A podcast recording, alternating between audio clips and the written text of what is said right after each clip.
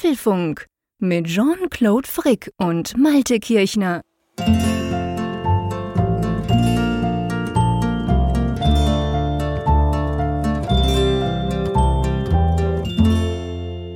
Endlich kann ich sagen, lieber Jean-Claude, 3, 2, 1, los geht's hier in Apfelfunk.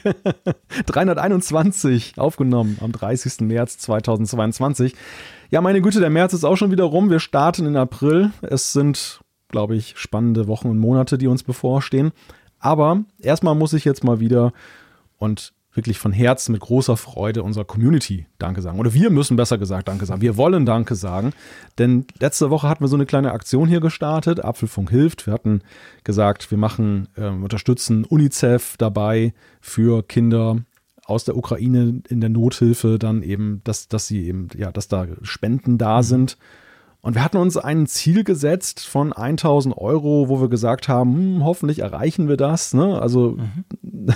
genau, wir haben mal ein bisschen vorgelegt, wir waren dann auf 100 Euro und dann ging es los. Und dann ja, ging es wirklich jetzt, los. Dann ging es wirklich Güte. los. Ja. Meine Güte, Freunde, jetzt am 30. März, am Mittwochabend, wo wir das aufzeichnen, stehen wir tatsächlich bei 5600 Euro. Wahnsinn. Und ich finde das wirklich Wahnsinn. Ihr müsst uns glauben, es ist nicht irgendwie ein auf einer Statement oder so. Nein, sondern es ist wir hatten keine Ahnung, wir dachten, hey komm, vielleicht gibt es ein paar Leute da draußen, die auch finden, ja, ich weiß auch noch gar nicht wo und ja, vielleicht, warum nicht mit dem Apfelfunk zusammen? Vielleicht helfen ein paar mit, aber so, so krass und es ging so schnell und, und wir lassen es auch noch ein bisschen laufen, wir stoppen es heute noch nicht, oder? Genau, wir lassen es noch ein bisschen laufen und äh, ja, es ist wirklich Wahnsinn. 105 Unterstützer bis dato und Wahnsinn. auch Spenden dabei von 100 Euro, 200 Euro, 250 Euro. Krass. Also das, das finde ich schon wirklich unglaublich und, und ja, das ist, wie gesagt, das ist kein Understatement. wir haben so eine Aktion noch nie gemacht. Es war überhaupt nicht jetzt vorherzusehen, wie, wie ihr das jetzt annehmt, ob ihr jetzt den Gedanken teilt, den wir hatten und so, dass man da gemeinsam was machen kann. Also das, das war wirklich, ja, eine Reise ins Ungewisse und es freut uns unglaublich, dass wir eben ein so gutes Ergebnis da erzielt ja. haben für die gute Sache. Also wirklich von uns ein ganz herzliches ja. Dankeschön dafür. Ja, wirklich. Also wir sind da wirklich baff, wir sind auch demütig und es ist einfach toll. Vielen herzlichen Dank, dass ihr euch da so beteiligt. Wer noch will oder mehr mal gucken will, was das ist, apfelfunk.com slash hilft. Da findet ihr alle Infos drüber. Und ja, wir sagen einfach vielen, vielen herzlichen Dank. Das ist großartig. Ich bin mega happy, was das anbelangt. Ja, du, wir müssen noch ganz kurz über das Wetter sprechen, oder? Ja, es wird wieder kalt. Es ist fürchterlich. Ist es bei dir schon kalt? Bei uns wird es erst noch kalt. Es ist angekündigt für Freitag. Der Winter kommt zurück. Also wir haben jetzt gerade aktuell 4 Grad. Ach, das ist, das ist schon ziemlich kalt. Es, ja. es war auch trotz, es, also totaler Wechsel. Letzte Woche hatten wir Sonnenschein und wirklich frühlingshaft. Es war mhm. ja teilweise bis 16 Grad oder sogar gefühlt mehr. Es war wunderschön, wunderschönes Wetter. Leider war ich ja ein bisschen krank, aber mhm. ich konnte es trotzdem so ein bisschen genießen. Und diese Woche auch heute ein wenig Sonnenschein, aber unglaublich kalt dabei. Und okay. es soll ja jetzt sogar Schnee geben jetzt noch. Wir den ganzen, ganzen Winter hatten wir ja, wir hatten den ganzen Ach, Winter keine einzige Schneeflocke und ausgerechnet jetzt so im Wechsel zum April, also ich glaube morgen geht das schon los laut aktueller Vorhersage, soll es hier miesigen Schneefall geben. Ich kann es gar nicht glauben. Ich habe etwas rausgefunden. Also zwei, zwei Dinge dazu. Bei uns genau Wo gleich. Norddeutschland ist. Nee, nee, nee, nee das habe ich immer noch nicht verstanden. Ich arbeite dran, mein Lieber. Aber nee, sondern ähm, vielleicht zuerst die allgemeine Wettersituation bei uns ganz genau gleich. Also wir hatten heute noch 14 Grad, alles gut. Aber jetzt gerade, wo wir das aufnehmen, ich glaube vor einer Stunde hat es angefangen, hat es richtig angefangen zu regnen. Und es ist ungefähr sieben Wochen her, dass es das letzte Mal geregnet hat bei uns. Also bei uns oh. ist relativ trocken, der Garten sieht auch entsprechend aus. Und was viel schlimmer ist, weil ich finde, der Garten, der schafft das alleine. Aber ähm, wir hatten ja vor, ich weiß nicht, drei Wochen, wir haben auch besprochen im Apfelfunk, wir hatten ja mal so Sahara-Sand. Staub, Wolken, Zeug mal zwei Tage lang. Und da war wirklich ja alles von diesem, ja, von diesem Sand, von diesem gelben Sand bedeckt. Unter anderem auch mein Haus und unter anderem auch die Solarpanels. Weil ich habe ja das ganze Haus jetzt mit Paneelen belegt. Und die sind hm. ja normalerweise so dunkelblau. Und die waren wirklich gelb. Die waren komplett gelb. Die haben ausgesehen wie mit Sand bestreut. Und das jetzt ungefähr drei Wochen sie haben trotzdem funktioniert. Ich kann nicht sagen, ob schlechter, wahrscheinlich schon, aber ich habe ja keinen Vergleichswert, ich weiß es nicht. Aber jetzt gerade hat es eben richtig angefangen zu schütten draußen. Da bin ich relativ happy, dann wascht, wäscht es diesen ganzen Sand mal ah. runter. Aber das mit dem Schnee ist bei uns auch angekündigt für Freitag, glaube ich. Und dann so ein paar Tage lang soll es so um 0 Grad sein.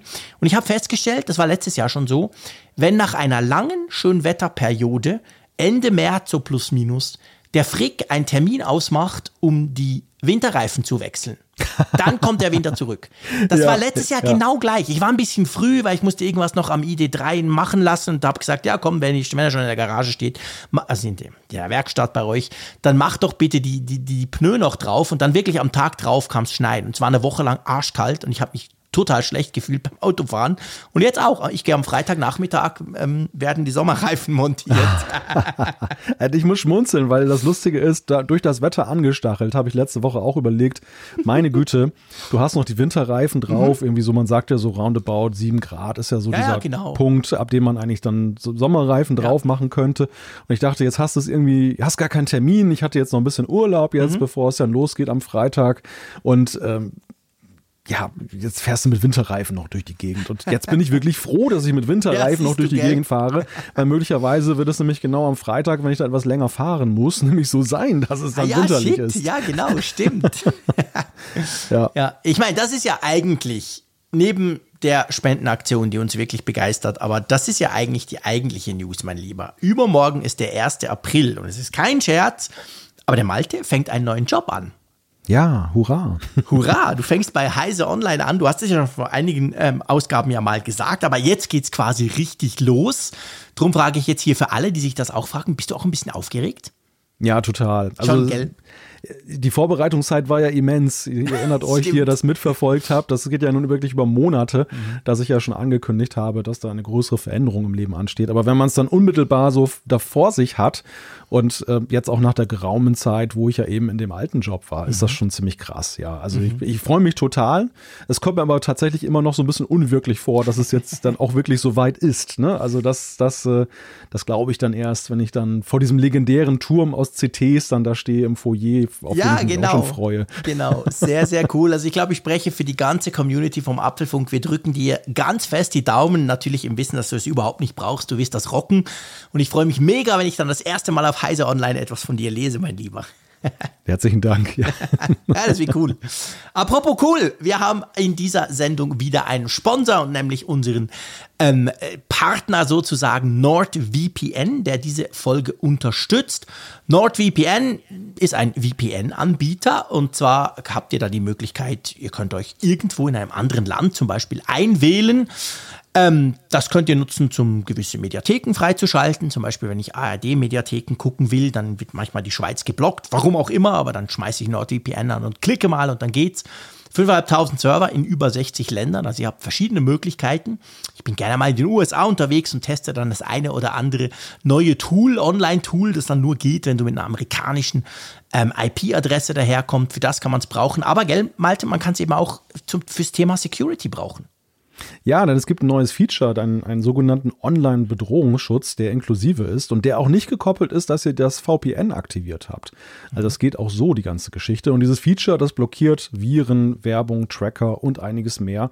Also gerade in diesen Zeiten, wo wir viel über Cybersecurity reden, mhm. ist das halt auch eine tolle Sache und eine ganz wichtige Sache, sehr vorausschauend gewesen von NordVPN, dass sie das schon integriert haben, weit bevor das jetzt in den Medien überall rumgegeistert ist. Und das ist halt in diesem Paket mit drin.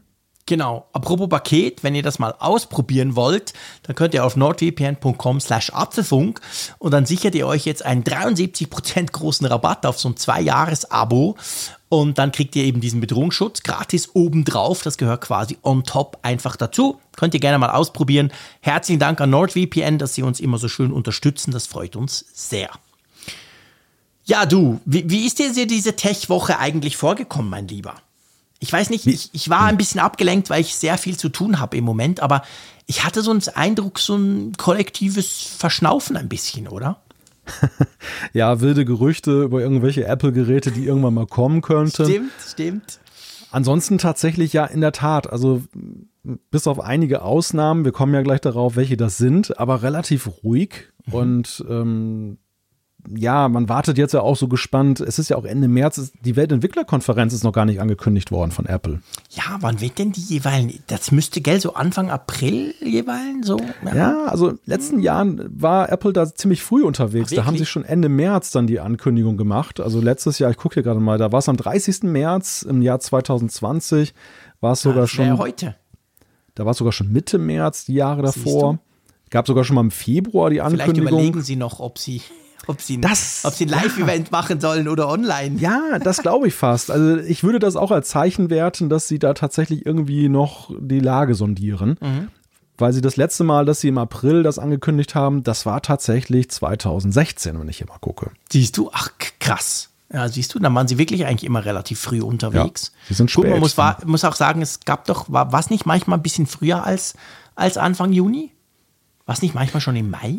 Also wirklich Jahre zurück. Oh, ich weiß gar nicht mehr. Musst du nicht da, nachgucken, egal. Da erwischst du mich jetzt auf dem falschen Fuß. Ich, ich hatte irgendwie den Eindruck, es sei auch schon ein bisschen früher gewesen, aber ich kann mich auch täuschen, absolut. Auf jeden Fall, das wäre überfällig. Übrigens, was lustig ist, das gehört jetzt nicht hier zu unseren Themen, aber es ist mir gerade in den Sinn gekommen. Ich habe das auch auf Twitter gelesen in den letzten Tagen immer wieder. Es gibt so ein paar, die vermissen die iOS 15.5 Beta ist nämlich ganz lustig. Normalerweise ist ja so, du ja. kriegst die, die Version iOS 15.4, wir haben letzte Woche drüber gesprochen, und dann kommt ja eigentlich fast immer zeitgleich auch schon die Beta der nächsten Version und dann kannst du, wenn du willst, verrückt genug bist, kannst du die schon ausprobieren. Dieses Mal absolut nichts. Also Apple scheint irgendwie schwer beschäftigt zu sein mit anderen Dingen. Das hat fast den Anschein, ja. Also ich las auch irgendwie so einen Artikel, als die 15.4 rausgekommen ist, dass gesagt wurde, so, die 15 ist durch. Ne? Äh, ja, Apple hat jetzt Apple hat jetzt alle Versprechen eingelöst, die sie ja. bei der letzten WWDC gegeben haben. Sie auch alle an iOS 16 dran. Ja, aber ich dachte trotzdem so, naja, liebe Leute, das ist aber ziemlich optimistisch, ähm, oder was heißt optimistisch oder ziemlich naiv, weil Apple ja doch dafür bekannt ist, dass sie dann auf die eine oder andere Weise nochmal irgendein Feature nachsteuern, was vielleicht nicht bei der WWDC eben dann schon angekündigt wurde. Ja. Also ich wäre tatsächlich auch von der 15.5 ausgegangen. Das stimmt, das stimmt. Wo du das sagst, ist ziemlich überraschend, dass das ja. ausbleibt. Ja, genau. Also ich, ich habe das gelesen und dachte so, ey, stimmt, ja, ja, Moment, genau. Weil bei mir ist ja oft so, ich vergesse ja dann die ähm, Beta-Profile zu löschen und dann mit der finalen Version haue ich mir meistens dann am nächsten Morgen quasi schon die nächste Beta drauf, weil ich es mal wieder verpennt habe. Und dieses Mal habe ich garantiert auch auf dem einen oder anderen iPad oder so vergessen, das Beta-Profil zu löschen, aber hm, da kommt nichts.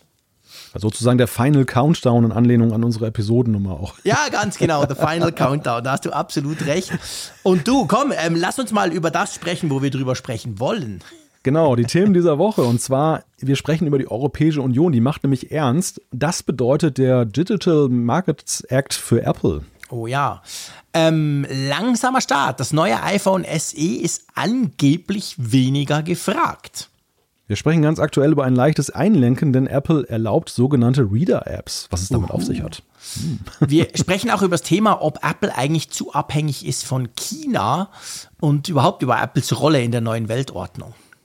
Ja, Tim Cook wäre stolz auf uns, dass wir über dieses Thema auch mal sprechen. Wir reden nämlich über Apple TV Plus und die haben ziemlich bei den Oscars abgeräumt. Ganz genau. Da müssen wir kurz drüber sprechen, dass das Studio-Display auseinandergenommen wurde. Dreimal dürft ihr raten, von wem. Und meine Güte, Freunde, das Ding sieht aus wie ein iMac.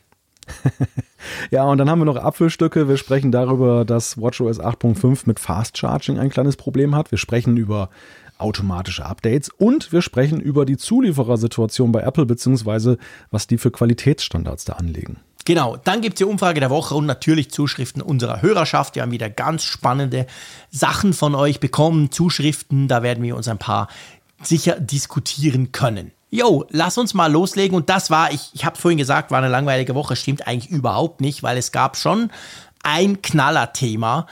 Und das war dieses Thema der Digital Markets Act der EU. Die EU will da ernst machen und das hat ganz, ganz viele Dinge drin und vor allem auch einige, die Apple da sehr direkt betreffen würden, oder? Ja, allerdings, also da steckt eine Menge Sprengstoff drin oder Dinge, die Apple überhaupt nicht mag und die sie in den letzten Monaten und Jahren ja immer wieder dann auch in Plädoyers dann ja, ja bekämpft haben, ja, dass das umgesetzt wird. Also drei Stichworte: Sideloading, Dritt-App-Stores und das Thema Messenger, die app-übergreifend agieren können, also sprich von Messenger zu einem Mitbewerber-Messenger. Mhm. Ich denke, wir sollten mal einzeln das mal durchgehen, ja, ja, was absolut. es damit auf sich hat. Genau, also Sideloading ist so ein Thema. Sideloading würde ja bedeuten, dass du, wie du das bei Android ja auch kannst, quasi an einem App Store vorbei dir auch eine App installieren kannst. Epic macht das schon länger so. Ähm, teilweise gezwungen, natürlich auch unter Android haben sie jetzt auch, aus dem Google Play Store sind sie auch rausgeflogen, aber es war schon vorher so, dass du dir die App eigentlich auf Epic direkt runterladen konntest, für Fortnite zum Beispiel und dann installieren. Es gibt natürlich ganz viele andere Apps, die du auch so runterladen kannst. Apple hat ja immer, und das machen sie weiterhin, immer gesagt, hey, total unsicher, da installiert man sich irgendwelchen Mist, da haben wir das Problem, das wir auch bei den PCs haben, wollen wir nicht. Die EU will das aber. Ja, die will das. Die sieht das eben als einen Akt der Gleichberechtigung, dass eben dann das nicht dominiert wird durch eben den Betreiber des App Stores, die ganze Plattform ich muss dir sagen, also ich bin auch kein Verfechter für Sideloading. Oh, du kannst, auch nicht, gar nicht. Du kannst, also es gibt ja begren begrenzterweise, aber natürlich nur von Apple kontrolliert, gibt es ja Sideloading. Du kannst zum Beispiel ja jetzt auch einen Entwickler-Account aufmachen bei Apple mit so einem Enterprise-Zertifikat und dann kannst du zum Ach, Beispiel stimmt. Apps entwickeln, die kannst du ausrollen dann eben an deine ganze Firma. Das machen auch, glaube ich, einige Großkonzerne, die dann eben so ja, eigene Stimmt, Apps dann haben. Facebook auch. Das war doch mal das Problem, dass Apple ja. ihnen dann dieses Entwicklerzertifikat ja, genau. gesperrt hat. Dann konnten sie in der Kantine kein Latte Macchiato mehr bestellen. Ja, da, da, sieht man natürlich gleich die Kehrseite der Medaille. Ne? Also was dann eben dann schiefgehen kann, wenn das in einer Hand ist, wer die mhm. Zertifikate ausgibt. Aber also es gibt die Möglichkeit, Sideloading eben für diese Bedürfnisse zu machen, aber es gibt ja natürlich nicht die, oder es gibt nicht die Möglichkeit, dass jedermann einfach sich irgendwelche Apps drauflädt und ja, Apple argumentiert halt, das würde diese ganze Sicherheitsarchitektur des iPhones völlig untergraben. Das wäre dann, sie, sie können dann halt auch nicht mehr dafür die Hand ins Feuer legen, dass dann eben dann die Nutzer hinreichend geschützt sind, wenn diese Möglichkeit eingeräumt wird.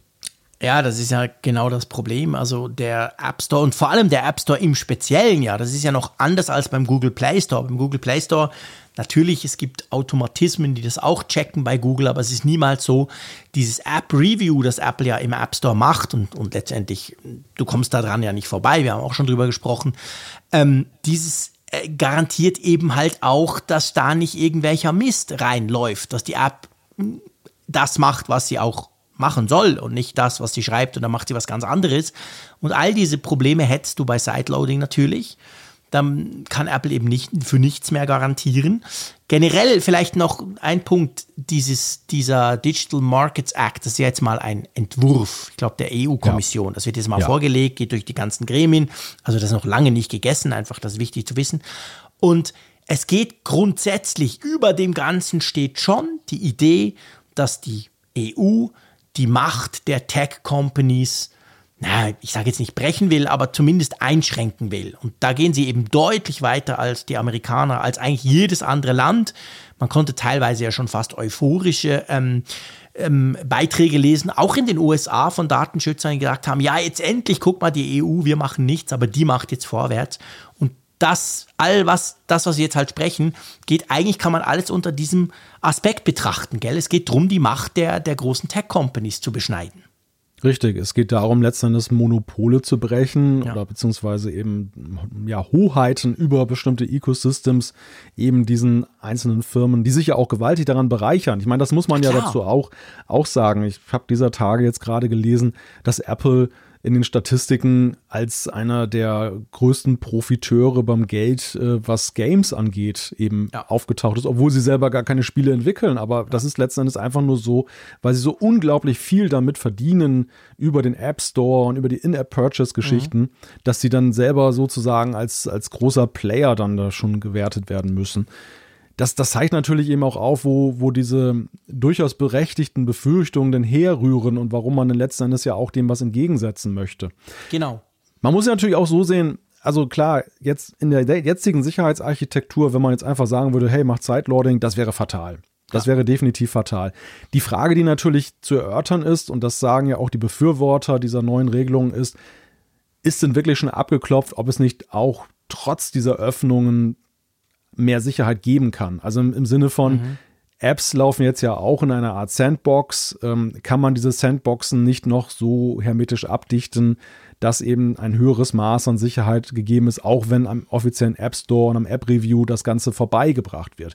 Also machen sich es dann auch nicht natürlich auch die Betreiber wie die Apple ein bisschen leicht, dass sie dann sagen, ja, das können wir nicht ändern. Nur wenn wir das prüfen, ist es gut. Ja, ich meine, natürlich, klar, das ist natürlich die Argumentationslinie von Apple seit ewig schon, ist eben halt, uh, Security wird, wird kompromittiert, geht gar nicht. Ich glaube schon, dass es da unter Umständen, ich kenne mich natürlich viel zu wenig aus, aber da gibt es sicher, gäbe es vielleicht zumindest Konzepte oder Lösungen, wie man das sicherer gestalten könnte. Was ich mir halt so ein bisschen frage ist, das ist auch beim anderen Thema, diese Dritt-App-Stores, wir kommen gleich dazu. Ich frage mich generell so, Wäre es denn nicht auch eine Möglichkeit, dass man sagen würde, hey, cool haben wir die Infrastruktur, schön ist Apple, guckt da drüber, aber ihr dürft einfach weniger daran verdienen. Weißt du, dass man zum Beispiel sagt, hm. ich weiß nicht, In-App-Käufe nur die ersten und danach halt nichts mehr oder irgend sowas, keine Ahnung, weißt du? Weil ich, ich sag mal, ich als Kunde, ich als Apple-Nutzer möchte ja eigentlich, dass alles über den App Store läuft weil da habe ich ein gewisses Maß an Sicherheit, ich habe vor allem ein gewisses Maß an Bequemlichkeit, ich muss mich nicht irgendwie um, umtun, gucken, Accounts erstellen, nochmal eine Kreditkarte. Nee, ist alles schön in, einem, in einer Box drin. Für mich ist das eigentlich praktisch.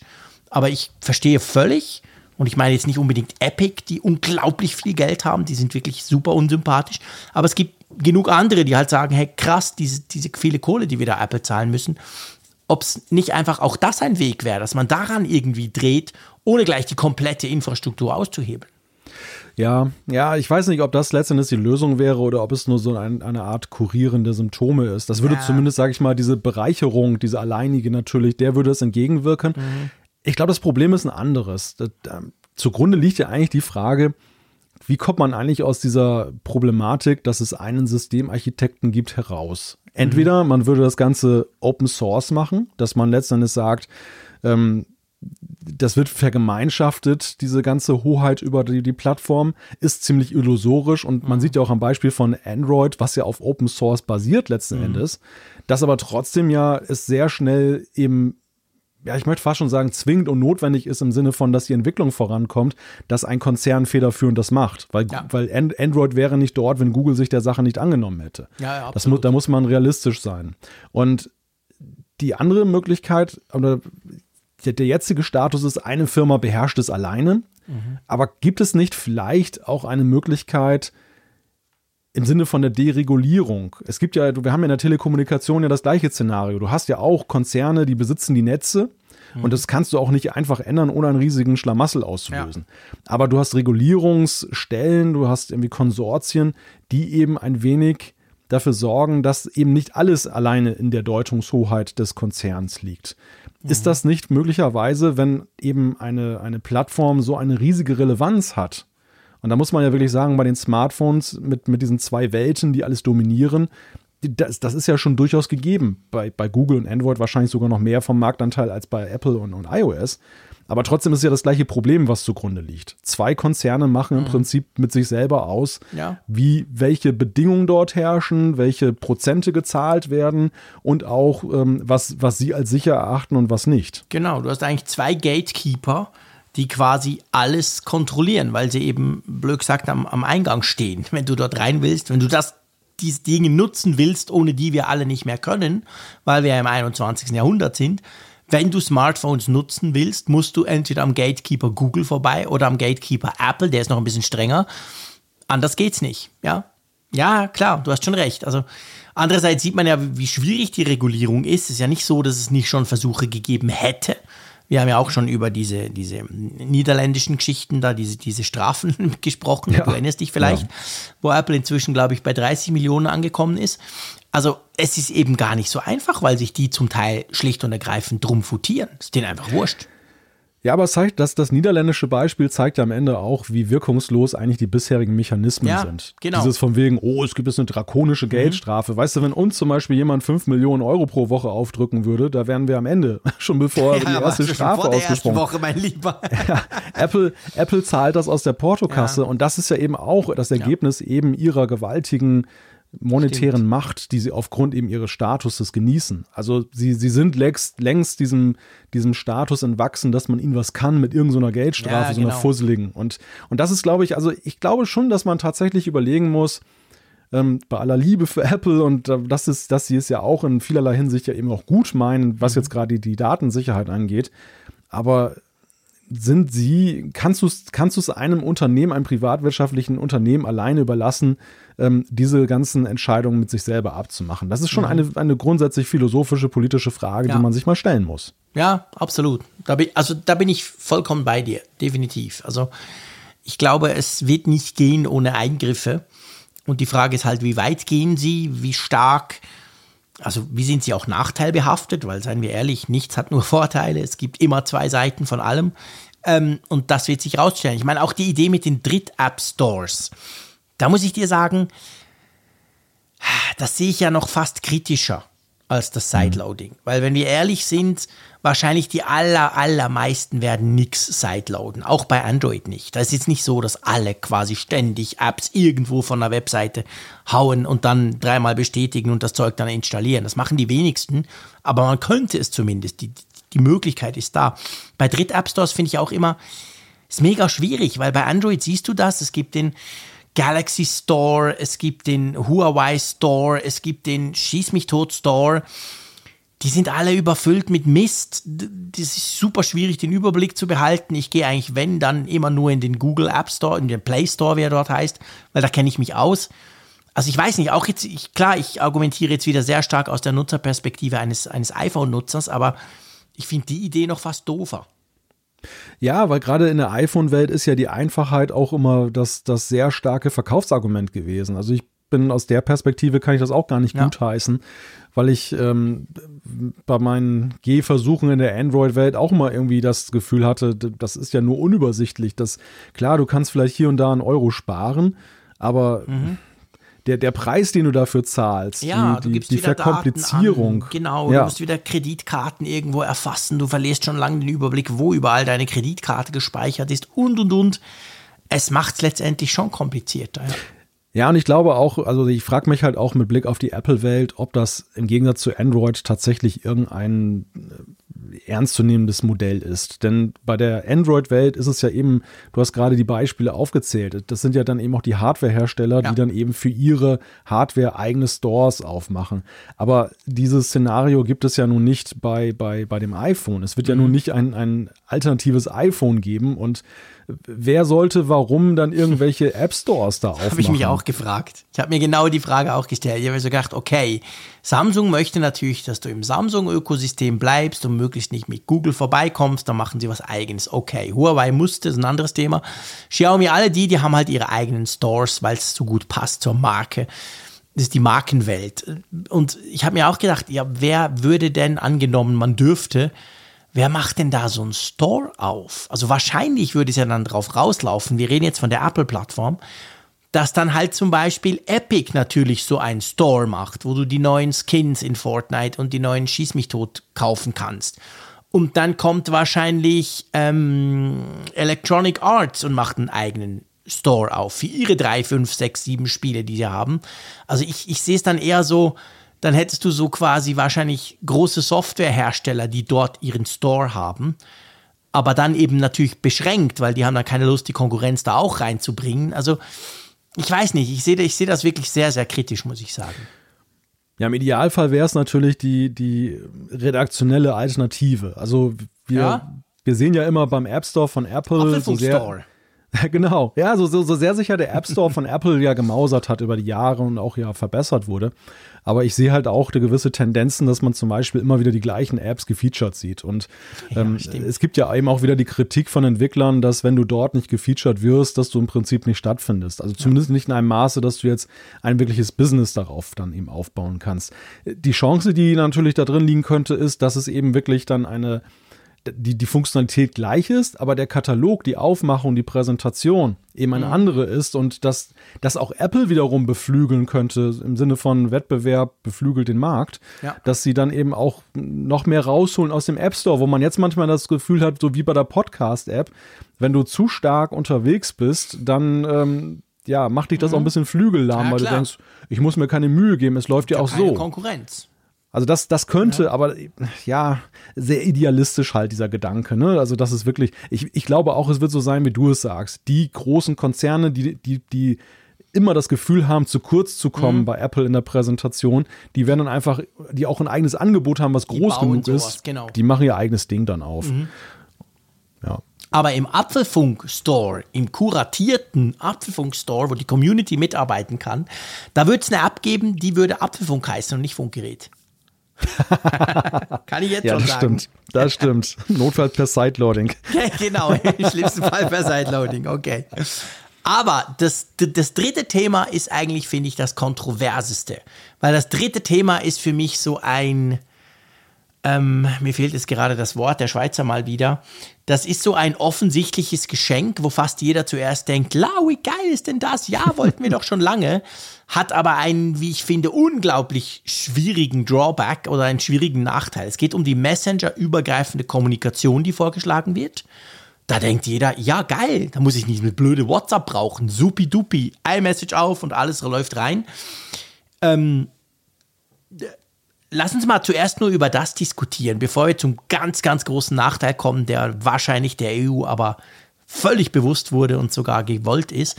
Meinst du jetzt mal rein so technisch gesehen, ist das überhaupt denkbar? Ja, das ist eine sehr spannende Frage, weil wir sehen ja schon am Beispiel von Meta mit ihren Apps für Instagram, WhatsApp und Facebook Messenger, wie lange sie schon an dem Problem Stimmt. tüfteln. Geht immer noch ein, nicht einen übergreifenden Messenger zu schaffen. Sie haben es bis heute nicht geschafft und das liegt schlichtweg ja daran, weil allein die Adressierungsformen völlig unterschiedlich sind. Du, du bist Telefonnummern basiert bei WhatsApp und du bist letzten Endes bei, bei Facebook und Instagram basiert. Username basiert, ja. wobei natürlich auch wieder auf unterschiedliche Usernames. Und wie machst Klar. du das? Machst du das so wie in den guten alten BBS-Zeiten, Mailbox-Netze, so nach dem Motto äh, Malte oder Jean-Claude at Facebook und so Stimmt, weiter? genau. Und, und, und wenn wir das mal denken, jetzt auf diese drei Plattformen. JC ein iMessage. ja, ja, ja, aber wenn wir das mal nur denken, auf wie groß das Problem ja augenscheinlich schon ist bei drei großen Plattformen unter einem Dach, unter dem Dach einer Firma. Wie kompliziert ja. wäre es denn dann erst dann noch dann iMessage, Signal, Telegram und wer da alles ist, dann noch mit in diesen Adressatenkreis mit hineinzunehmen? Ähm, ich, ich glaube, dass und, und, und vor allem ja auch der Funktionsumfang. Also mhm. der eine hat Gruppenchats, der andere hat sie nicht, der eine hat sie besser, der andere hat sie schlechter, der, ja, bei dem einen kannst du lustige, stimmt. winkende Emojis machen, so Reaktionen, genau. ja, Reactions genau, bei Telegram. Ja. Beim anderen kannst du es nicht, bei dem einen hast du es Tapback, beim anderen gibt es das gar nicht. Also viele, viele, viele Fragen. Ähm, man müsste im Grunde genommen erstmal einen branchenübergreifenden Standard definieren, wie bei der SMS quasi. Genau das. das und dann, genau sind wir immer da, dann sind wir immer auch bei der Frage, reduziert das denn nicht letztendlich das Feature-Set auch in einer Art und Weise, dass eigentlich der Messenger zurückgeschraubt wird in das übelste SMS-Zeitalter? Ja, das ist genau meine Befürchtung. Das ist ganz, ganz ein wichtiger Punkt. Plus kommt noch was anderes. Ist ja sehr oft so bei diesen, bei diesen politischen ähm, Vorstößen, dass man da hehre Ideen hat, aber letztendlich kannst du ja eigentlich dann, die Frage ist, wie stark kannst du jemanden zwingen? Ich meine, WhatsApp ist doch das völlig wurscht, ob iMessage jetzt Interoperabilität wird oder nicht. Apple auch, die möchten natürlich im Gegenteil, die möchten sowieso, dass iMessage eine Closed Box ist. Die verkaufen damit in den USA ja vor allem iPhones. Also dort ist das ein handfestes, ähm, ein handfestes quasi Verkaufsargument. Und, und das ist genau das, was du sagst. Also der eine Messenger kann das, der andere kann das. Wahrscheinlich würde man sich dann, müsste man sich dann auf den kleinsten gemeinsamen Nenner einigen. Und da sind wir wahrscheinlich nicht so weit weg von der SMS, wo du jetzt gerade davon gesprochen hast. Das ist genau der Punkt.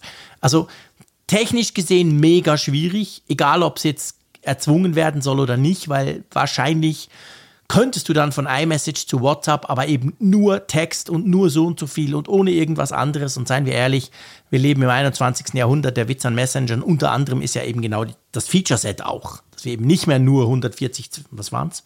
Nee, 160? 160, ja. Schon so lange keine SMS mehr geschickt. genau, dass wir das quasi ähm, nur noch können. Hm. Und das andere, und da finde ich, das ging mir so ein bisschen unter in der Diskussion. Es ist dann so ein bisschen hochgepoppt, aber mehr so auf Spezial, halt wieder die Spezialisten, die, die, die, die Datenschutzmenschen und so. Damit das möglich wird, musst du ja die Ende-zu-Ende-Verschlüsselung aufbrechen. Und das ist ja das, was letztendlich die EU will. Das haben sie auch schon ganz klar gesagt. Da ist die USA nicht anders, by the way. Natürlich ist das ein Dorn im Auge, wenn der Malte und der Frick hier einfach Nachrichten schicken können und, und Väterchen Staat kann da nicht zugucken. Aber das wäre natürlich eigentlich der, der eigentliche Killer, weil damit das funktioniert, funktioniert die Verschlüsselung nicht mehr. Punkt. Und das muss ich, also ich finde es schon so blöd, obwohl ich es natürlich als Nutzer ganz cool fände, aber ich kann es mir einfach nicht vorstellen. Aber vor allem, ich will keinen Messenger, der dann eben nicht mehr sicher ist. Ja, das ist so ein, so ein Punkt, der allerdings auch wiederum diskutiert wurde. Also ich hatte das auch gelesen und auch getweetet und da schrieb mir ein Nutzer, ähm, das wäre sehr wohl möglich. Bei der E-Mail wäre ja auch End-to-End -End möglich. Aber ich gehe mal davon aus, dass natürlich dann eben, das, das verkompliziert wiederum die Umsetzung in einer, in einer sehr umfangreichen Weise. Ja, also sorry, bei der E-Mail ist End-to-End-Verschlüsselung schon möglich, aber es nutzt niemand, weil es so scheiße kompliziert ist. Ja, ja, genau, das wird das Problem Klar ist es möglich, ja, irgendwie, aber eben hast du mal mit PGP versucht, eine E-Mail zu schicken? Good luck. Das macht ja niemand. Also von dem her gesehen, ganz ja, so einfach ist es nicht. Die Einfachheit ist natürlich dann eine Frage, ob dann letzten Endes die verschiedenen Betreiber sich auf einen vernünftigen, einfachen, einfach zu realisierenden Standard verständigen können. Das, das ist eigentlich, und da, da sehe ich die große Hürde, weil ich glaube nämlich, dass da um jeden Pieps dann letzten Endes da gekämpft wird und jeder meint, sich durchsetzen zu müssen. Und am Klar. Ende kommt man halt auf so ganz kleine Kompromisse dann hinaus, die eben gerade so ein komplexes Thema wie eben diese Sicherheit dann eben gar nicht umfassen würden. Das, das ist so meine Sorge dann. Ja, ja, das sehe ich auch so. Und ich meine, es, es, es wird sicher nicht sicherer, wenn du versuchst, das über mehrere Betreiber, über mehrere komplett getrennte, komplett unterschiedliche Infrastrukturen zu machen. Also ich bin nach wie vor der Meinung, dass dann dadurch die Sicherheit massiv komprimiert wird. Also das, das sehen übrigens auch ganz viele Datenschützer so. Also ich, klar, wie gesagt, wir reden hier über einen Vorschlag, der natürlich überhaupt noch nicht im Detail ausgearbeitet ist, wo auch noch nicht klar ist, kommt der so oder kommt der nicht, wo es dann Übergangsfristen gibt, wo dann wahrscheinlich das so sein wird, bis das dann wirklich spruchreif wird oder sogar in Kraft tritt, haben wir lange keine Handys mehr und bewegen uns alle im Metaversum. Also von dem her gesehen, ja, ich bin halt immer wahnsinnig skeptisch bei solchen Initiativen, so gut gemeint sie ja sind. Und wir haben es vorhin besprochen, die Grundidee ist sehr, sehr gut gemeint, absolut. Aber es ist einfach super schwierig. Es hat so viele Nachteile, die es dann eben auch mit sich bringt. Ja, ich gehe mal davon aus, Apple hat sich in einer ersten Reaktion ja sehr zurückhaltend gegeben und sie werden mhm. natürlich jetzt ihre Lobbyistengruppen dann alle in Bewegung setzen und darauf hinwirken, dass dann bis zum möglichen Gesetz das Ganze vielleicht auch nochmal so verwässert wird, dass sie gut ja. damit leben können. Und ich denke ich denk natürlich immer bei solchen Vorschriften auch, also die EU ist ja gerne mal für markige Vorgaben äh, da ja. zu haben. Ich denke immer noch an diese ganze Ladestecker-Geschichte, die ja, ja, auch bis zum heutigen Tage eigentlich zu keinem Ergebnis geführt hat. Gutes Außer Beispiel. dass du dass alle paar Jahre mal diese Headline recycelt wird, von wegen, oh, jetzt geht's aber den Smartphones mhm. an den Kragen, den Herstellern. Und am Ende des Tages hast du aber trotzdem weiterhin einen Lightning-Anschluss, bei dem einen hast du USB-C und so weiter ja. und so fort. Also der, der Markt regelt es am Ende dann doch selbst. Man fragt sich, wann soll denn da tatsächlich mal irgendwie ein, ein verpflichtender mhm. Akt kommen? Und ich, das ist hier noch größer eigentlich, das Ding. Da bin ich ganz bei dir. Ich meine, allein die drei Themen, die wir hier besprochen haben, es gibt ja noch andere, es geht auch um Datenaustausch und so weiter ähm, die sind gigantisch und die können auch gigantisch verzögert werden. Klar, ich, ich will nicht sagen, dass man es deswegen gar nicht erst versuchen sollte. Das ist natürlich auch, vielleicht habe ich auch ein bisschen so getönt, so eine gewisse Resignation bei mir, das ist schon so. Ich bin halt ein ungeduldiger Typ, darum finde ich es immer krass, solche Sachen, wie lange die dauern. Ähm, aber ja, man muss es wahrscheinlich schon probieren und die Idee ist gut und vielleicht hat man auch im Hinterkopf, oft ist ja so, dass solche Initiativen, solche parlamentarischen Initiativen auch Druck aufbauen und sich dann die Hersteller zum Teil ja selber bewegen, bevor sie müssen. Also das kann genau. natürlich auch eine Idee sein, gerade in dieser Geschichte App Store, Gatekeeper. Also ich könnte mir natürlich schon vorstellen, dass diese Drohkulisse, die da durchaus aufgebaut wird und die EU, das weiß man, ist natürlich in, im Bereich, ähm, ich sag mal, Datenschutz und im Bereich digital ist sie halt schon schärfer unterwegs als alle anderen. Das kann natürlich auch etwas bewirken. Aber ich würde mir jetzt da keine Illusion machen. Ich glaube, keiner muss Angst haben oder umgekehrt, keiner muss sich freuen, dass er übernächstes Jahr dann quasi ähm, per Sideloading wieder irgendwelche schmierigen Apps auf sein iPhone kriegt.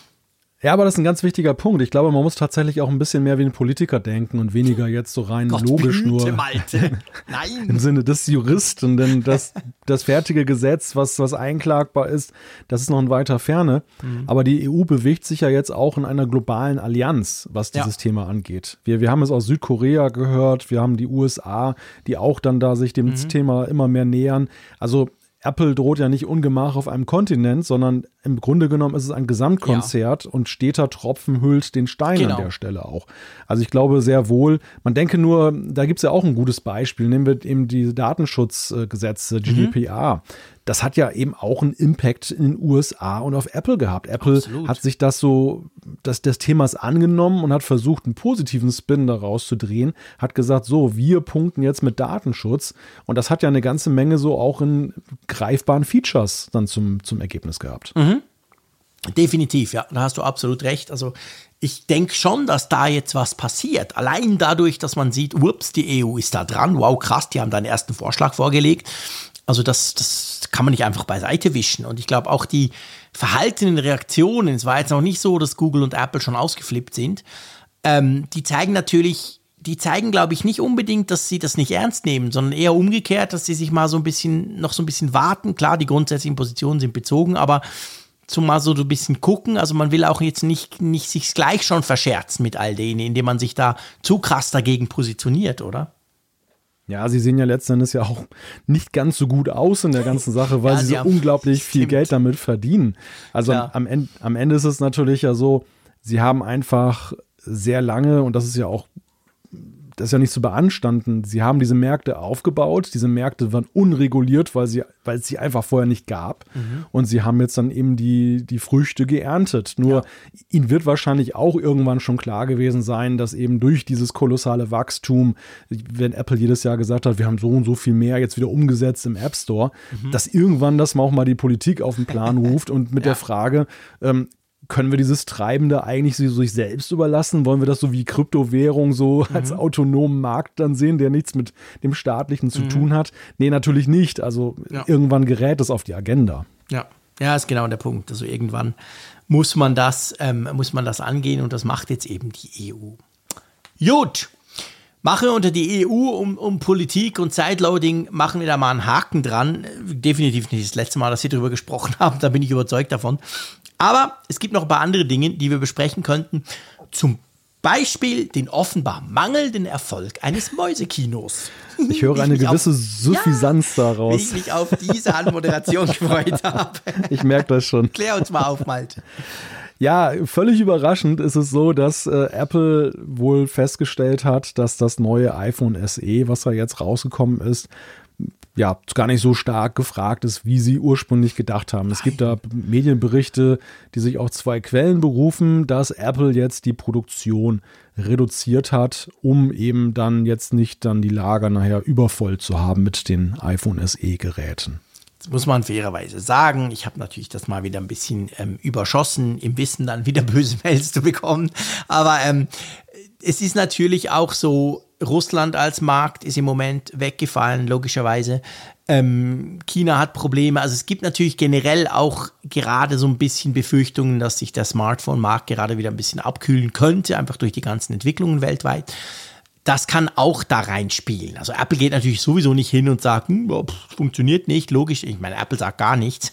Aber ähm, ja, ich denke schon, also wir haben das ja auch schon besprochen. Ähm, ich denke schon, dieses Gerät, das hat, man hat es auch gesehen, das iPhone SE 3, also das neueste, das hat so gefühlt noch ein bisschen weniger der Tester vom Hocker gehauen als das zweite und geschweige denn das erste. Also die, die Euphorie, jetzt rein bei den Testern, bei den Kunden weiß ich es nicht, die war schon auch schon größer bei einem neuen iPhone, sagen wir es mal so. Und klar, ich, wenn ich, ich habe letzten da genau zu dem Thema so rausgehauen, natürlich leicht, das nicht, nicht ironisch, aber halt ein bisschen frech. Und da haben mir dann schon auch einige geschrieben gesagt, hey, aber vergesst nicht immer die Firmen. Es gibt ganz viele Firmen, die haben halt ein Budget für ihre Mitarbeiter und wenn der Mitarbeiter ein iPhone will, will gibt es halt ein iPhone SE. Ich glaube, der Markt funktioniert schon noch. Aber ob du dir sonst, ich sag jetzt mal einfach so als Normalkunde so ein Ding kaufen solltest, da muss ich dir ehrlicherweise sagen, mache ich schon ein Fragezeichen dran. Also ich muss sagen, ich fand das iPhone SE jetzt dieses Jahr schon reichlich unspektakulär Gell? in seiner ja. Fortentwicklung. Ja. Es ist ja, das ist ja nun auch ähm, die x-te Fortsetzung dieses genau. iPhone 8 Formfaktors. Also man hat dann, man ist dann nicht rangegangen. Aber was ich vor allem auch glaube, ich habe lange darüber nachgedacht, woran das liegen könnte, neben Russland und China, also mhm. neben diesen Markteffekten. Ich habe auch die These, dass gerade in der Kundschaft des, des iPhone SE so ein Thema wie 5G nicht so wie verfängt wie bei den regulären iPhones. Ich glaube, ja. dass das da genau das sind nicht die Leute, die alles stehen und liegen lassen und sagen, oh wow, jetzt brauche ich sofort 5G, weil gerade die haben ein iPhone SE, weil sie eben nicht immer das allerneueste mhm. dann brauchen oder meinen brauchen zu müssen. Und ähm, da, da, da denke ich einfach, da, da ist dieses dritte iPhone SE vielleicht etwas überbewertet worden, was diesen ja. Impact angeht letzten Endes. Ja, sehr ein guter Punkt, da hast du absolut recht. Ich meine, bei Firmen sieht es eben auch da wieder anders aus. Da kann das natürlich ein Punkt sein, dass man sagt, hey, aber immerhin ein iPhone mit 5G. Aber es ist genau wie du sagst. Und weißt du, äh, auch Apple selber, ich meine, Apple selber verkauft auf seiner Webseite noch ein iPhone 11. Praktisch zum gleichen Preis. 20 Franken mehr, irgend sowas. Und ich meine, sorry, das sind Welten dazwischen egal ob jetzt da der, A, der A15 superschnell Prozessor drin ist in dem, in dem neuen iPhone SE, aber ich, ich finde auch, das ist einfach, es, es war schon vor zwei Jahren aus der Zeit gefallen, aber es gab halt tatsächlich immer noch viele, die sagen, jetzt genau das will ich.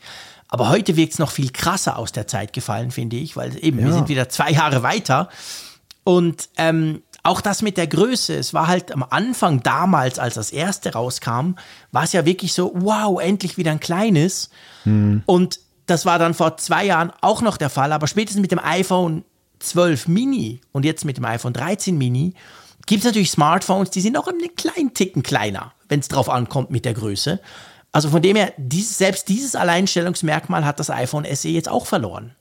Ich würde sogar noch einen Schritt weiter gehen. Also ich würde fast sagen, seit zwei Jahren wird der Markt der kleinen iPhones ziemlich überflutet mit, mit Möglichkeiten ja. und Geräten.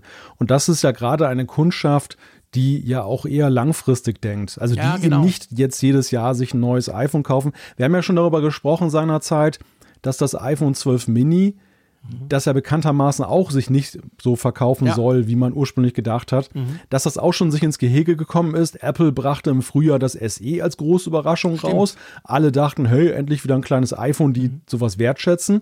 Und dann kommt das, das äh, gleichwertige, also mit Blick auf die aktuellen Modelle, iPhone 12 Mini, mhm. da wo viele dann auch, haben wir in den Zuschriften ja auch gesehen, gesagt haben, so ein Ärger, jetzt habe ich gerade das SE gekauft mhm. und, und jetzt, jetzt kommen Stimmt. die mit so einer Überraschung.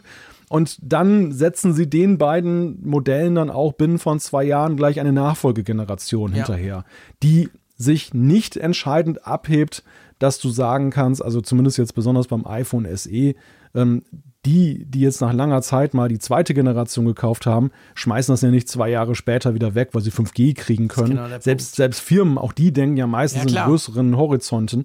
Also ich weiß nicht, das ist irgendwie vom Timing her, ist das alles ein bisschen schwierig, äh, wie, wie das abgelaufen ja. ist. Ich bin da absolut ganz bei dir. Und dann gibt es ja auch noch die Gerüchte, die immer noch nicht verstummen, die schon lange wabern und jetzt auch sogar ein bisschen wieder konkreter werden. Immer wenn wir von iPhone 14 sprechen, wir haben auch schon die ersten Gerüchte mal zusammengefasst, dann wird ja diskutiert und dann gehen viele davon aus, ja, es gibt dann kein Mini mehr. Also das iPhone 14 Mini wird es nicht geben.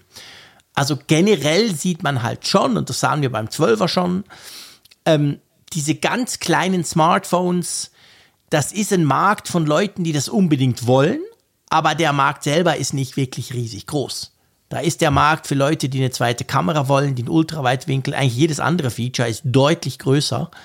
Und das spielt natürlich auch noch in die Geschichte rein. Dass, dass da auch beim iPhone SE, selbst wenn jemand sagt, ja, okay, ich will nicht so viel Geld ausgeben, aber das Ding ist mir einfach zu klein. Da kauft er sich vielleicht ein gebrauchtes iPhone 12 oder so, das inzwischen auch gebraucht ähnlich teuer ist. Also ich, ich sehe das auch bei dir. Das ist schon sehr, sehr Special Interest, diese kleinen Smartphones. Ja, es gibt die, die das lieben und mhm. die sagen uns das ja auch mal sehr direkt sehr ins Gesicht. Ich auch gut, genau. genau. Die immer sagen, ich liebe mein kleines, warum brauche ich denn ein größeres Gerät?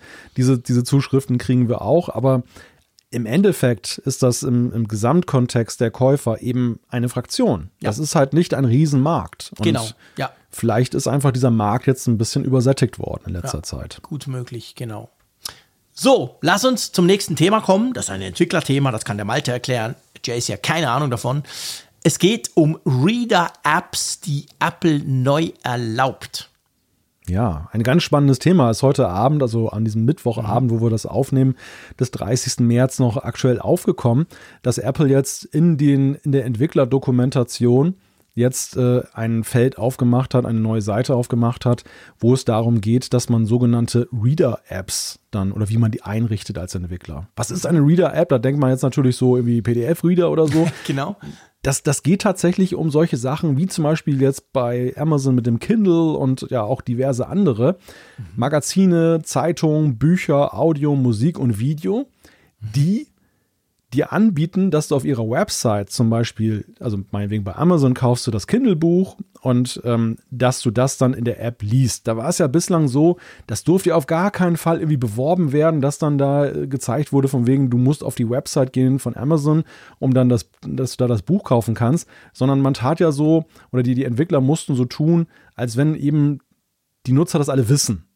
Es durfte nicht verlinkt werden, ja. weil es musste ja die, das Heiligtum Apples eigener Verkaufskanal genau. oder In-App Purchase, das war so heilig. Und wenn da der Anflug war, von wegen, es gibt irgendwo eine andere Möglichkeit, Dinge zu kaufen, verboten. Mhm. Und dann ist Apple dafür ja ziemlich dann in die Bredouille geraten, dann eben in die Kritik geraten. Mhm. Ähm, auch da ist es ja wieder so, dass die Regulierung dann auch gesagt hat, nee, nee, so geht das aber nicht. Ja. Und jetzt haben sie dem etwas entgegengesetzt. Und das ist der Gestalt, dass du als Entwickler unter sehr kontrollierten Bedingungen jetzt dann in deine App diese Möglichkeit einbauen kannst, tatsächlich extern zu verlinken auf eine Website, dass du sagst, okay. du hast, du hast einen Account, meinetwegen bei Netflix, und du kannst auf der Website von Netflix diesen Account managen. Aber da müssen die Entwickler letztendlich erstens das genehmigen lassen bei Apple bei der Entwicklung, da musst du so ein sogenanntes Entitlement dann einbauen in deine App und dann okay. musst du das dann bei dem App-Review dann angeben, wird das genau geprüft. Und es gibt dann so eine Vorschaltseite, das ist ganz lustig. Da wird dann so gesagt, also von wegen Create or Manage your account on the web und dann wird dann die URL davon angezeigt und dann kann der Nutzer draufklicken und dann kommt noch so eine, so eine Warnseite, so wie wir die so bei diesen Datenschutzgeschichten kennen, mhm. wo gesagt wird, you're about to leave the app and go to an external website. Also ja. du hast, und, und dann steht auch ganz klar drin, das ist eine Transaktion, die nichts mit Apple zu tun hat, mit noch ganz viel Kleingedruckt okay. und so. Und dann kommst du auf die Website und kannst dann, dann dort dann dein normales Tun dann eben dann erledigen. Also ein Fortschritt, ja, in gewisser Weise, weil wir fanden das ja mal äußerst absurd, dass ja Apple ja, das so völlig klar. hermetisch ab. Absolut. Aber aber so typisch Apple-like halt, ne? Es ist wirklich so kontrolliert bis ins Letzte. Ja, und es ist, äh, ich, ich habe jetzt, ist lustig, weißt du, ich, ich, ich habe diese Meldung irgendwo gelesen, aber ich habe nicht auf den Link geklickt. Darum wusste ich wirklich nicht, um was es geht. Ähm, ich habe dir jetzt wirklich zugehört so, und dann habe ich mich so dabei ertappt, dass ich gedacht habe, hey, aber wenn du das jemandem erklärst, der jetzt nicht so in diesem Apple-Thema drin ist, der denkt doch, die spinnen. Also der denkt doch, also erstmal denkt er, was, das geht nicht. Hallo? Hä? Wie, wie, bitte? Ich kann bei Spotify keinen Link reintun, dass ich ja eigentlich mein Abo bei Spotify oder meine überhaupt meine Einstellung bei Spotify.com regeln kann. Nee, kann ich nicht. Dann ist er zum ersten Mal super erstaunt. Und, und, und jetzt bei der Lösung hier, die eigentlich geht es ja nur darum, hoffentlich verliert der Frick dann die Lust dran, auf diesen 200 Seiten dreimal Ja zu klicken und lässt dann eben doch bleiben, oder? ja, in gewisser Weise. Beziehungsweise es wird dem Nutzer so ein gehöriger Schrecken eingejagt, genau. dass er dann halt liest von wegen. Wow, ins böse Internet. Du betrittst, du betrittst das Dark Web. So, genau, ne? du genau gehst so. raus, genau. raus aus diesem, aus dem Paradies. Ne? Genau, raus aus dem schönen kriegst Ökosystem. Kein, kriegst keine Äpfel mehr. genau. Ja, ja, so in etwa ist das. Und es ist ja auch letztendlich so, äh, ich habe das jetzt mal ähm, versucht zu überfliegen, die ganze Geschichte.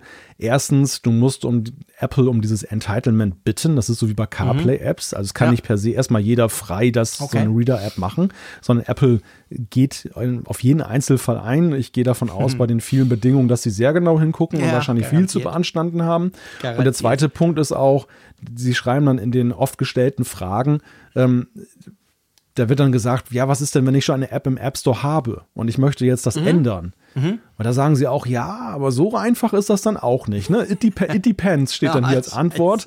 Also wenn das, wenn das App-Business-Modell ja. sich dann stark ändern würde, dann mhm. wäre das nicht angemessen, weil am Ende gehe es ja darum, oder es würde eine pure Experience für die derzeitigen mhm. Nutzer auslösen. Befindet Apple wohlgemerkt. Also sie sagen, dass das eine schlechte Erfahrung ist für die derzeitigen Nutzer, wenn dann zum Beispiel ja, ja, ja, jetzt dann eben ein Anbieter, meinetwegen ein Zeitungsanbieter sagt, hey, du kannst unser E-Paper, musst du nicht über In-App Purchase kaufen, du kannst eben auch auf unserer Website das abonnieren. Ja. Puh. Okay, also noch keine allzu große, äh, noch kein allzu großes Entgegenkommen. Ich glaube, so Seiten von Apple, so darf man sich ja mal sagen. Kommen wir zu einem anderen Punkt und zwar kommen wir zur Frage, ob Apple eigentlich zu abhängig ist von China und wie sie seine, wie die Rolle von Apple in dieser neuen Weltordnung, die wir ja letztendlich wahrscheinlich schon haben seit ein paar Wochen, wie das dort drin aussehen könnte. Da gibt es einen spannenden Bericht dazu, gell? Ja, also man hat die Frage aufgegriffen jetzt mit Blick auf den Krieg in der Ukraine und Russland, wie man ja gesehen hat, wie globale Lieferketten unterbrochen werden oder Abhängigkeiten, jetzt beim Sonnenblumenöl zum Beispiel, ähm, dann plötzlich dann riesige Probleme aufwerfen oder bei der Energieversorgung. Apple ist ja recht einseitig abhängig, zumindest ist so die Wahrnehmung von China. Ja. Und China wiederum ist ja ein Land, was auch mit Blick auf Taiwan, in Taiwan sind auch wiederum Zulieferer von Apple, ja einen ja momentan ruhenden Konflikt hat, der aber eigentlich ja jederzeit, so mhm. sehen es zumindest Analysten, ja auch mal in einen heißen Konflikt dann eben dann sich genau. verändern könnte. Und was bedeutet das dann eigentlich, wenn zum Beispiel Sanktionen gegen China seitens der USA dann erwirkt werden? Kann Apple dann eigentlich sein Geschäft noch machen? Ja, genau. Und das ist natürlich ein ja, eigentlich ein, also das ist in erster Linie erschreckend, wenn man über Taiwan spricht und China, aber letztendlich, ja, seit ein paar Wochen ist fast alles möglich, erschreckenderweise. Aber es ist genau der Punkt. Ich meine, wir sehen es ja schon bei äh, einfacheren Dingen, ich sag's mal extra so. Ähm, diese Null-Covid-Strategie, die China ja fährt, die ja eigentlich nicht funktionieren kann auf Dauer, das weiß man schon länger, wo jetzt zum Beispiel Shanghai gerade wieder zugegangen ist, irgendwie 25 Millionen Leute, zack, alle zu Hause, Punkt. Fabriken stehen still. Also da sieht man ja auch diese, diese globalen Lieferschwierigkeiten noch jetzt vor der Ukraine, vor dem Ukraine-Krieg, die, die hatten wir ja auch eben, weil halt China zum Teil wirklich rigoros dann ganze, ganze Landstriche, ganze Städte und vor allem ganze Häfen auch dicht macht und Fabriken auch. Und das hat bei Apple natürlich auch schon diese Abhängigkeit zum Tragen gebracht, man gesehen hat, oh, das ist spät. Ich meine, versuch mal ein Mac Studio zu bestellen. Mit M1 Max 64 Gigabyte, 10 bis 12 Wochen, Punkt. Ja, woher kommt das wohl? Also, das sind genau solche Dinge. Und die Frage ist jetzt halt so ein bisschen, gell, wenn ich das richtig gesehen habe, dass man halt schon auch dafür plädiert, dass Apple wieder mehr in den USA machen müsste, oder? Ja, das ist tatsächlich eine Forderung und Analysten sagen auch, ja, sie werden auch ihr Engagement da erhöhen. Aber ich würde tatsächlich da ein Fragezeichen dran setzen, ob dieses Problem eigentlich so wirklich ja, zumindest so einfach zu lösen ist. Denn man muss ja eben auch sehen, dass der Erfolg von Apple, diese Hochskalierbarkeit der, der Produktionskette, ja sehr viel auch mit diesem Sonderfaktor China zu tun ja, hat, den Möglichkeiten, die, die China hat. Also ich glaube, das Einzige, was Apple letzten Endes erreichen kann, ist, das macht sie vielleicht ein bisschen unabhängiger oder noch handlungsfähiger, dass sie ihr Engagement diversifizieren, dass sie ja. eben tatsächlich auch Länder wie Indien zum Beispiel mehr noch äh, mit reinnehmen, was sie ja schon längst auch, wo diese Anstrengungen unternehmen, wo man aber auch sieht, dass es da auch schwierig ist, dann teilweise die Qualitätsstandards, die du in China mhm. schon lange hast, auch eins zu eins umzusetzen. Das ist ja nicht so, dass es nur eine Frage ist von, von äh, ja, soziokulturellen Strukturen im Sinne von Bezahlung und Arbeit und Masse Mensch, sondern am Ende ist es ja eben auch eine Frage von, China ist ja nun in, in der Beziehung als Produktionsland auch sehr weit vorne. Und das kannst du nicht einfach mal eben so, in Südamerika gab es ja auch das Engagement, genau. das kannst du nicht mal eben so eins und eins übersetzen und sagen, von wegen, du machst das dann in drei Ländern gleichberechtigt. Ich finde das ein mega wichtiger Input, weil, weil das ist ganz genau der Punkt. Ich meine, China hat jetzt 40 Jahre letztendlich Aufbau, habt genau in das investiert. Also, dass, dass man in China jetzt eben ähm, dieses Know-how hat, diesen, diesen, die, einerseits die krasse Skalierbarkeit, dass du halt eben 100.000 iPhones am Tag produzieren kannst in einer Fabrik, wo 50.000 Mitarbeiter arbeiten und die auch dort leben. Das ist schon mal etwas, was es nicht in vielen Ländern der Welt überhaupt möglich macht, aber dann eben auch noch in dieser konstanten Qualität, die dann von, von uns im Westen ja auch verlangt wird, wenn wir, wenn wir solche Aufträge nach China vergeben. Und ich glaube, das ist schon ein wichtiger Punkt. Also all die, die das Gefühl haben, ja, aber komm, Apple, geh doch wieder in die Great Plains zurück, irgendwo im Westen der USA. Die ganzen Farmer haben nichts zu tun, die können doch eigentlich auch Mac Studios zusammenschrauben. Nee, können sie eben nicht. Und vom Preisaspekt ist ein anderer Punkt, dass das dann auch wahrscheinlich ein bisschen mehr kosten würde. Also das ist gar nicht so einfach, aber ich sehe das auch wie du. Ich glaube, Diversifizierung könnte ein Schlüssel sein, dass man halt versucht, an, in mehr Ländern, an mehr Orten in solche Dinge aufzuziehen, damit man nicht so dieses, dieses Klumpenrisiko ist halt krass hoch. Aber man muss fairerweise auch sagen, gell, das betrifft ja nicht nur Apple. Nein, beileibe nicht. Also Apple ist jetzt ein Paradebeispiel, weil sie da eben ja auch jetzt von der Mark Marktkapitalisierung eben so ein großer Player sind. Und mhm. wenn, wenn Apple das umstößt, dann würde das auch an den Börsen ja letztendlich ein Riesenbeben auslösen. Man mhm. darf das jetzt nicht nur als Apple Tech Freak sozusagen sehen, sondern man muss es letztendlich ja auch einfach mal wirtschaftlich sehen, was, ja. was äh, eben solche Konzerne, was dieser, dass dieser Erfolg eben auch gewisse Risikofaktoren hat in den Abhängigkeiten. Letzten Endes ist es vor allem eine Globalisierungsfrage in meinen ja. Augen dass diese Globalisierung, man könnte jetzt auch ketzerisch sagen, die vielleicht in mancherlei Hinsicht auch sehr unkritisch vorangetrieben mhm. wurde, weil man einfach nur gesehen hat, hey, tolle Erfolge, was können wir jetzt plötzlich alles machen? Aber es hat einen Preis und es hat Risiken und letzten Endes Machtspiele, die dahinter stecken, können dann auch diese schöne globalisierte Welt dann eben auch ganz schnell ins Wanken bringen oder gar ja. zum Umstürzen bringen. Ja, absolut. Also das ist auch, das ist auch einer, wir verlinken euch das natürlich alles, das ist auch einer dieser Aussagen, die halt sagen, hey, die Globalisierung, wie wir sie kannten, ist eigentlich mit dem Ukraine-Krieg so auf diese Art unter Umständen zu einem Ende gekommen. Das heißt jetzt nicht, dass wir alle zu Hause wieder unsere Dinge tun und nichts mehr aus Asien oder was auch immer. Aber im Prinzip heißt das eben, dass man sich bewusst werden muss, dass, dass eben halt China ja auch nicht eine lupenreine Demokratie ist, wo glückliche Bürger freundlich iPhones zusammenschrauben, sondern auch eine Diktatur und eine, eine eben auch sehr offensive Außenpolitik verfängt schon länger, aber man hat da halt ein bisschen weggeguckt und zwar ja ganz bequem und ja, die werden schon nichts machen. Und mit Russland ist, hat man jetzt ja ähnlich verfahren und jetzt weiß man, wo man steht, hat man gemerkt, oh shit, der macht das, was er schon lange sagt. Und ähm, ja, da muss sich Apple, aber da muss sich letztendlich praktisch jeder Tech-Konzern Gedanken drüber machen. Und ich glaube, man kann sich darauf nicht komplett einstellen. Man kann sicher nichts machen, wo man dann, sollte es soweit sein, plötzlich sagen, ja, kein Problem, ah, irgendwie, ähm, jetzt gibt es Sanktionen gegen China, für uns kein Problem. Das wird nicht möglich sein, aber ja, man muss diese Planspiele, glaube ich, jetzt einfach auch mal so durch, durchdenken und überlegen, wie man zumindest diese Abhängigkeit ein bisschen reduzieren könnte. Na, ich würde sogar noch einen Schritt weiter gehen. Ich glaube, in der Anschauung vieler Menschen war Globalisierung auch mal eine Versicherung des Friedens weil man sich ja, gesagt hat, dass die, die wirtschaftlichen Abhängigkeiten, wenn mhm. die immer mehr wachsen, dass die letzten Endes die, die Konfliktlust der, der Länder zurücknimmt, weil einfach der Schaden, der mhm. entsteht, viel zu groß ist. Und das Beispiel Russland hat ja gezeigt, dass es eben auch Länder gibt, denen das einfach schlichtweg egal ja. ist. Die dann einfach sagen, dann geht unsere Wirtschaft halt den Bach runter, ist ja mhm. egal, wir wollen trotzdem unser Ziel erreichen. Mhm. Und das ist eben Stimmt. der Punkt, verbunden mit das, und das muss man ja auch selbstkritisch sagen aus westlicher Sicht, weil wir eben geglaubt haben, dass diese Globalisierung allen nützt und letzten Endes ja auch dann, also A, uns nützt in puncto Frieden, aber letzten Endes auch den Ländern nützt in, in puncto Weiterentwicklung und äh, ja, langsames Herankommen an unsere Standards.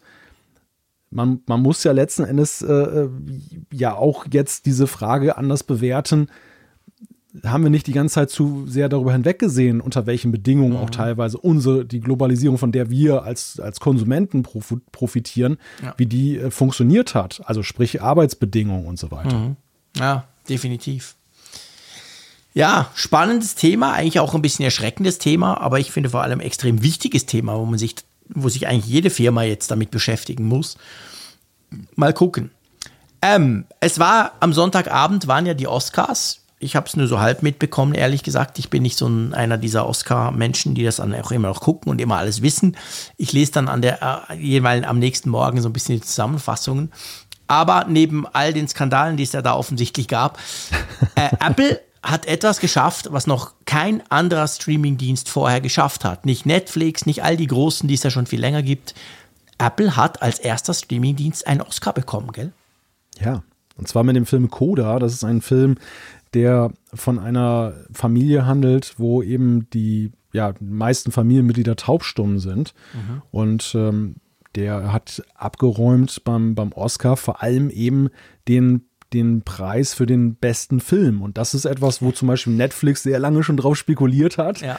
als erster Streamingdienst dann eben diesen Oscar, der mehr als zum Beispiel beispielsweise eines Nebendarstellers, besten ja, Nebendarstellers klar. oder so was zählt, den zu bekommen. Und Apple, ja, wie Phoenix aus der Asche, noch als relativ junger Streamingdienst, hat den sich jetzt geholt. Mhm, genau. Und ich glaube, sie haben sogar drei dann noch rundherum gab es eben auch noch, neben dem Best Picture. Und ähm, ja, das ist schon krass. Und ich meine, eigentlich finde ich, ich finde das ein super, ich habe den Film nicht geguckt, muss ich sagen.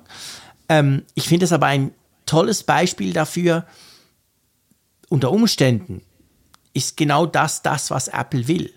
Apple hat ja. von Anfang an nie versucht, in die Breite zu gehen, ganz viele Filme einzukaufen, irgendwie Rechte zu kaufen von Serien, whatever. Apple ist den eigenen Weg gegangen. Wir haben auch oft drüber gelästert, über das sehr überschaubare Angebot auf Apple äh, TV Plus. Aber sie haben von Anfang an, du erinnerst dich an dieses denkwürdige Event, war das 2018, glaube ich, gell? Dieses, wo all diese äh, berühmten Hollywood-Menschen da waren und da erzählt haben, was sie alles planen und so. Ähm, Apple hat von Anfang an offensichtlich äh, einfach wirklich krass auf Qualität gesetzt. Also dass dieser, dieser Gewinn dieses Oscars ist für Apple letztendlich ja die beste Bestätigung mhm. ähm, ihrer Strategie, die sie seinerzeit ja auch dann an den Tag gelegt haben. Sie hatten ja das Problem, sie starteten als Streamingdienst ziemlich spät. Klar, es gab mit Disney Plus und anderen noch welche, die auch zeitgleich oder später noch gestartet sind. Trotzdem sind sie nicht aus einer starken Position herausgekommen, nee. weil einfach der ja. Markt schon so aufgeteilt war. Und deshalb haben sie schlauerweise in Sachen PR nicht irgendwie den Anspruch auf, wir haben das größte Angebot mhm. oder wir sind gleich die erfolgreichsten gestellt, sondern sind so über die Schiene gekommen von wegen, wir sind halt diejenigen, da findet ihr die besten Stars, da findet ja. ihr die preisgekrönten Sachen und so. Und jetzt halt kriegen sie dann so als i-Tüpfelchen nachdem sie ja schon andere Meilensteine hatten, die da auch in die Richtung gehen, eben diesen Oscar für den besten Film. Also das, das ist, das, das muss für Tim Cook ein ziemlicher Erfolg sein, ja, ein, ein ziemlicher Coup ja. letzten Endes. Aber besagt natürlich, dass dieser Dienst da auch ähm, in diesem Profil bleibt. Also ja, ich, ich genau. glaube, letzt und das ist auch eine Sache, ich sage mal ganz wertneutral, das, das, das muss einem auch als Kunde etwas bedeuten. Ich bin zum Beispiel so jemand, der sich durch solche Preise eher weniger leiten lässt. Ja, also mir ist das eigentlich herzlich ja. egal. Ja, ich auch nicht, muss ich auch sagen. Genau, das geht mir, es geht mir genau gleich beim, beim, beim Thema Film oder beim Thema Streaming. Da, ich bin jetzt nicht der Kulturredaktor, der den dann quasi nachgeht und sagt, ja, aber dann muss es ja toll, dann müssen wir mal gucken oder so. So schaue ich meine Filme eigentlich nicht. Ähm, ja, aber es ist interessant. Also es passt halt extrem gut in dieses Konzept von Apple TV Plus. Also man, man staunt, dass das jetzt aufgeht, nach ja doch, ich meine eben, was sind es, knapp vier Jahre, nicht mal ganz, wahrscheinlich ungefähr drei Jahre, seit es dann wirklich gestartet ist. 2018 war ja zuerst mal einfach die Ankündigung. Ähm, das ist schon, das ist schon interessant, ja. Ich bin gespannt, was da, was da noch kommt, aber es zeigt so ein bisschen die Ambitionen von Apple in dem Bereich, in diesem, ich sage jetzt mal so, künstlerischen Bereich sind riesig. Ja, ich denke, sie wollen sich da natürlich auch bei den Produzierenden letzten Endes dann ähm, ja, klar. An, anbieten, weil die, die sehen natürlich auch, dass zum Beispiel Netflix oder Amazon, die gehen ja eher so in die, in die Breite. Die haben ja. einen quantitativen Ansatz. Genau. Die, die erschlagen in Anführungszeichen den mhm. Nutzer mhm, mit genau. Angebot genau. und, und wenn dann irgendwie ein Drittel als erfolgreich hängen bleibt, super, dann haben genau. sie ihr Ziel erreicht. Die haben auch viele und, nicht ähm, so teure Produktionen, die halt auch entsprechend aussehen. Ja, und das gefällt natürlich auch den Filmeschaffenden ja nicht so sehr. Also die, die finden das ja auch ja teilweise blöd, mhm. wenn sie so als Massenware gehandelt werden. Dieses, ich sag mal, das Ego spielt ja in diesem Filme, dieser Filmebranche eine große Rolle. Mhm. Und diese Academy Awards sind ja eben auch die, ja, die Krönung der Selbstbeweihräucherung, ja, wie sie sich alle selber toll finden. Klar. Und, ähm, und das, das bedient Apple so ein bisschen. Also Apple bedient letztendlich diesen Habitus dieser Branche, die ähm, dann durchaus dann eben Apple wie so ein Mäzen auch sieht, nach dem Motto, ah, guck, das ist eine gute, eine gute Heimat, wenn du eben eine anspruchsvolle Produktion hast. Und Apple hofft dann wiederum, dass auch das bei den Nutzern verfängt, dass sie sagen, dann ist es ja auch offenbar ein gutes Produkt. Ja. Genau. Und, das ist, und, das ist, und das ist wiederum die spannende Gleichung, ob die dann auf, auf lange Strecke aufgeht, ob die Leute sich wirklich leiten lassen von dem, was das, die Filmbranche selber als das Gute ja, erachtet. Das ist eine, natürlich eine ganz große Frage. Andererseits darf man einfach auch nicht vergessen, ich meine, wir haben ja schon oft drüber gesprochen, Apple TV Plus ist ja nichts, wo Apple wirklich Geld verdient damit.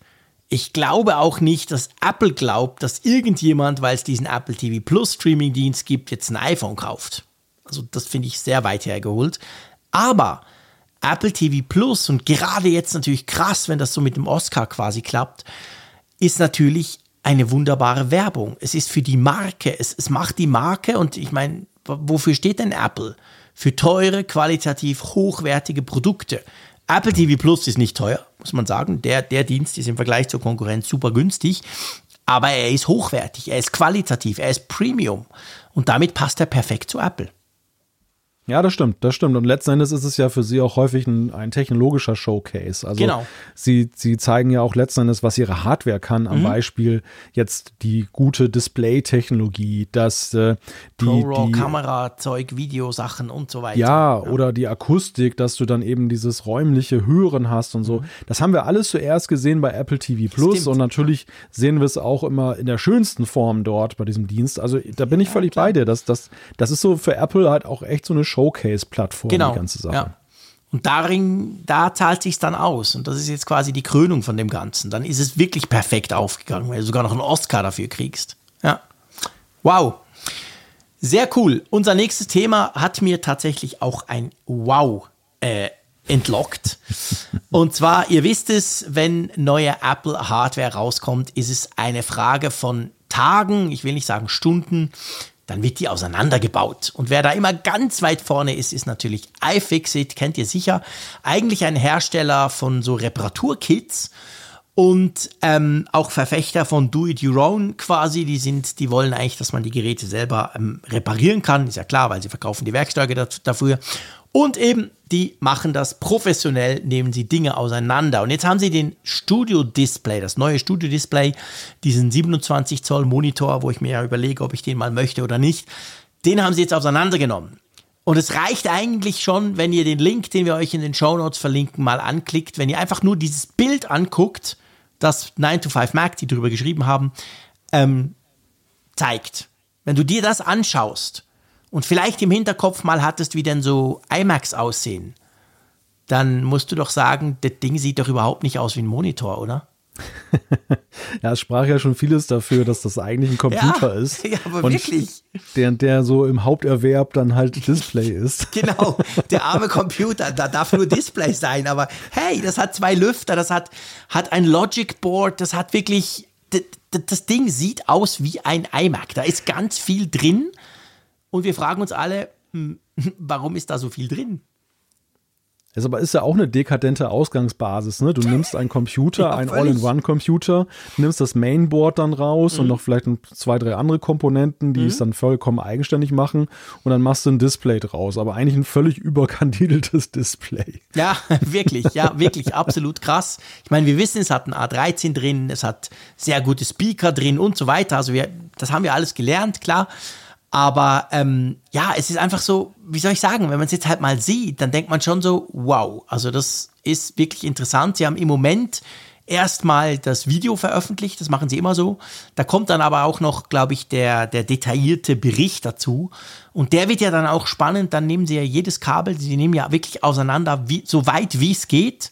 Ich frage mich immer, ob sie es am Schluss wieder zusammensetzen oder nicht. Aber da, da wird ja jede Schraube gelöst. Und dann wird so ein bisschen beschrieben, was denn was ist. Und wir haben ja auch schon darüber diskutiert, hat das Ding WLAN-Antennen? Hat das Bluetooth?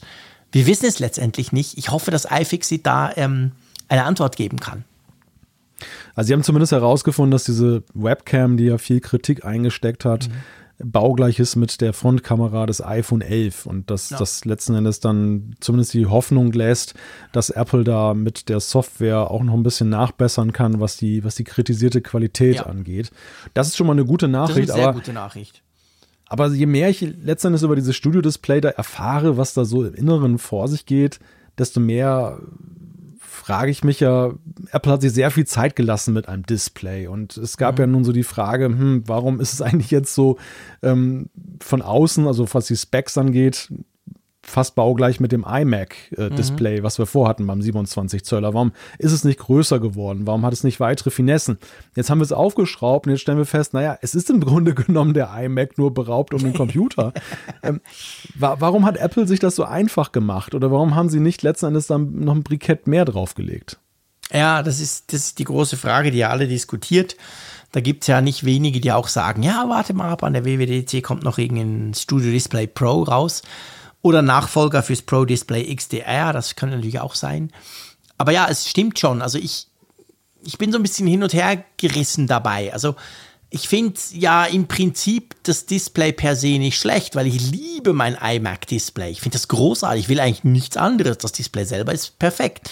Ich frage mich wirklich mehr so, klar, über den Preis haben wir schon oft, müssen wir nicht mehr diskutieren, ist schweineteuer, aber für ein 5K-Display ist es so teuer nicht. Ich frage mich aber tatsächlich, hey, warum ist da so viel Hardware drin? Das, das hm. kann es doch nicht brauchen. Das kann unmöglich nötig sein, dass da so viel Hardware drin ist. Und das zeigt jetzt halt dieses, dieses äh, Unboxing, also dieses quasi Teardown, dieses Auseinandernehmen nochmal ganz plastisch. Das ist krass, wie viel da drin ist. Also ich finde ja, ich gebe dir recht, ich habe ja auch den iMac 5K und ich, man, man sieht ja jetzt auch im Vergleich zur Konkurrenz, wie weit Apple seinerzeit 2014 mhm. mit dem 5K-Display dem Wettbewerb schon voraus war. Ja. Dass also dieses Display, das, das ja ein bisschen aufgepimpt über die Jahre, aber im Wesentlichen gleich geblieben ist, dass das heute immer noch so gut mithalten kann und, und sogar besser ist als viele Displays, die hier draußen sind. Das zeigt ja letzten Endes, was, was das damals eigentlich für eine technologische Errungenschaft war. Ja. Ähm, lobenswert ist ja auch die Modularität, also dass sie jetzt sagen, dass du dann dieses Display, was bislang gekoppelt war an den All-in-One, mhm. dass du das jetzt beliebig kombinieren kannst, auch zum Beispiel mit dem Mac Mini. Ja. Aber ich, ich frage mich halt trotzdem, oder anders, ich finde, bei den Computern gibt es einen so gewaltigen Leistungssprung mit, mhm. den, mit den eigenen Prozessoren und auch der sonstigen Technik. Ja. Und im Vergleich dazu ist dieses Display eigentlich mehr oder weniger auf der Stelle stehen geblieben. Da bin ich ganz bei dir. Und das ist ja auch die große Enttäuschung von vielen. Also viele sagen ja auch, ähm, hey, Freunde, dass Apple das ja kann, zeigen sie auf der einen Seite mit dem Pro Display XDR, aber seien wir ehrlich, das ist way off, das kostet unglaublich viel, müssen wir gar nicht drüber diskutieren. Aber sie zeigen es ja auch in den MacBook Pros, den neuen, 14 und 16 Zoll. Das sind ja Micro-LED, HDR-Displays, 120 Hertz. Da ist ja alles drin an Technik. Sie zeigen es auch bei den iPads Pro. Sorry, habe ich vergessen. Da, da fängt schon an. Also sie können Displays bauen. Geile Displays. Was sie offensichtlich nicht können, wahrscheinlich eher nicht wollen, ist geile Displays in einer annehmbaren Größe, die aber noch zahlbar sind. Weißt du? Also das Pro Display XDR kann das alles auch. Das kann auch, das hat auch 120 Hertz, das hat alles, was man sich wünscht. Aber es kostet unendlich viel Geld und ist dadurch nicht kein Thema. Dieses Display ist teuer, hat aber überhaupt nichts von dieser modernen Technik, die in den letzten Jahren Apple in die Displays gebaut hat. Und da fragt sich halt, warum? Warum ist da ja. nicht mindestens Micro-LED oder so drin? Also Mini-LED ist, glaube ich, genau. Ja, und das, und das ist vor allem für diejenigen, die vom iMac kommen, ist ja dieser Anreiz, so viel Geld in die Hand zu nehmen, um am Ende das zu bekommen, was man eigentlich vorher auch schon mehr oder ja. weniger hatte. Das, das ist so ein, sag ich mal, ein Überzeugungsproblem. Ja. Ja. Beim, beim, Mac, beim Mac ist es gar keine Frage, weil die Benchmarks, alles, was ich da sehe, das ist so viel besser geworden. Ja, klar. Ähm, es ist auch irrsinnig teuer, aber trotzdem, du kriegst so viel Gegenwert mhm. dafür. Mhm. Aber beim Display, wenn, wenn du noch gar kein 5K-Display hattest, wenn du schlechtere Displays hast, hattest, dann ist es ja immer noch ein Update. Dann kannst du es dir selber ja. rechtfertigen. Aber ich zum Beispiel, der jetzt mhm. von dem 5K-Display kommt, puh, ich habe echt ein Überzeugungsproblem bei mir selber zu sagen, mhm. ähm, wo, wo ist der Fortschritt? Ne? Ja. Wo ist das Zoll mehr an Größe? Wo ist ja. die Mini-LED-Technologie, die du gerade angesprochen hast? Nichts dergleichen. Und vor allem, ich lebe ja noch in der Gefahr, dass Apple binnen der nächsten Jahre eben ja vielleicht doch noch das Display in der Richtung weiterentwickelt. Also, dass ja, ich, wenn ich jetzt zu den Early Adaptern gehöre, dass genau. ich dann am Ende nachher den Preis zahle und eigentlich Stagnation habe, nur weil ich früh dabei sein wollte. Ja, und ich, also ihr merkt, ich bin auch viel kritischer diesem Studio Display eingestellt in den letzten Wochen. Ich habe mir wahnsinnig viele Gedanken darüber gemacht. Und der Punkt zum Beispiel, ich meine, ich habe vorhin gesagt, dass Apple das kann in den Notebooks, das haben sie bewiesen. Diese Displays gelten generell als überragend, gibt fast keine besseren Displays auf dem Markt. Und da kommt dann halt trotzdem der Preis wieder rein. Das Ding kostet 9, 1700 Schweizer Franken, ohne diesen Höhenverstellbar und ohne dieses Nano-Dingsbums. Für 2000 im Moment in der Schweiz kannst du dir ein MacBook Pro 14 Zoll kaufen. Das hat diesen fucking geilen Display. Klar ist nur ein 14 Zoll, der ist viel zu klein. Aber rein jetzt mal überlegt, weißt du, du kaufst ein Display, das zwar, wenn du es auseinander nimmst, eigentlich ein Mac ist, aber es nützt mir ja nichts als Kunde, weil es ist kein Mac. Und für, für, nur, für nur 300 Franken mehr kriege ich ein komplettes MacBook Pro mit M1 Pro und Schieß mich tot und dem tollen Display. Das, Mhm. macht, das macht schon ein bisschen schwierig, selbst für mich Display-Nerd. Das will schon was heißen, muss Ja, man das ja auch an der Stelle heißen, sagen. genau. Ja, allerdings, genau. Also das, Wenn selbst du da ins, äh, in die Skepsis da komme ich wirklich gerätst. ins Rudern. Ja. Ja, ich sehe da auch eine gewisse Unwucht bei dem ganzen Thema. Und ähm, ja, weiß ich nicht. Das, Wuchtig äh, schön gesagt, ja, genau. naja, wir werden da noch ein bisschen drüber berichten. Ich werde ja dann irgendwann mal eine Entscheidung fällen und ich werde die dann natürlich auch hier im Apfelfunk, denke ich, auch können wir sie zusammen diskutieren. Es gab ja ganz viele Fragen. Ich, wir haben ja wahnsinnig viele Zu- Zuschriften bekommen, warum ich das Display nicht kaufen soll, warum ich denn den Mac Studio kaufen soll oder eben nicht, warum es ein Mac Mini nicht auch tut. Also ihr habt da richtig mitgefiebert und ich stehe bei, an einer Entscheidung. Da kommt dann was. So, aber komm, wir kommen zu den Apfelstücken. Wir wollen ja auch da mal so ein paar kleinere News noch ähm, kurz durchbesprechen. Einverstanden? Genau, kleine, aber wissenswerte News. Und die erste ist, dass äh, das aktuelle Update von WatchOS, die Version 8.5, hat augenscheinlich bei einer ganzen Reihe von Nutzern ein Problem hervorgerufen. Und zwar ähm, das Fast Charging. Also Apple ging ja hin und mit den, mit den Apple Watch 7 Modellen, da gab es ja einen neuen Charging Brick, also dieses kleine Ding, das das magnetisch unten dran pappt. Das kommt ja mit USB-C. Und damit einher kam Apple und hat gesagt, hey, ihr könnt jetzt die Apple Watches fast chargen, ich glaube in 45 Minuten auf 100 Prozent oder irgend sowas. Ähm, coole Sache. Und jetzt offensichtlich WatchOS 8.5 und ich muss sagen, das scheißt mich, das nervt mich schon ein bisschen. Ähm, hat diese Funktionalität, keine Ahnung wie, ähm, deaktiviert. Das Ding lädt jetzt nicht mehr schneller. Also es lädt genauso langsam wie eine, wie, wie, wie eine Apple Watch 6, oder? Ja, augenscheinlich. Und das ist natürlich gerade für diejenigen, die jetzt den ganzen Tag die Uhr dann halt Ja, genau. benutzen. So viel und Zeit dann hast, eben die auch damit ins Bett gehen, weißt du? Ja, ja. Ja, wobei der hat ja, glaube ich, drei Uhr. Ja, okay, der hat Start, das ein schlechtes Beispiel, du hast recht. Aber es soll ja Leute geben, die tragen die auch im Bett, Sleep Tracking und so weiter. Und ich meine, wenn du das machst und nur eine hast, nicht so ein Profi-YouTuber, bist ein Reicher, der sich da diverse Uhren kauft, dann musst du ja am Tag ein oder zweimal idealerweise noch dazwischen laden, damit du quasi durch den Tag kommst. Ich meine, ich, du, du machst wahrscheinlich auch so. Du legst in der Nacht einfach auf den Puck, oder? Ja, ich hatte sie letztens mal wieder eine Nacht durchgetragen. Ah, Ähm, okay. Mal so spaßeshalber. Aber ich muss ja sagen, ich bleib dabei. Ich bin so eigentlich so jemand, der nachts keine Uhr am Arm Ja, haben mag. ich auch. Genau. Und dann lege ich es am Abend auf den Puck und ob es dann Genau. 80 Minuten dauert oder 45, ist mir eigentlich wurscht. Aber weißt du, was lustig ist? Muss ich noch kurz erzählen.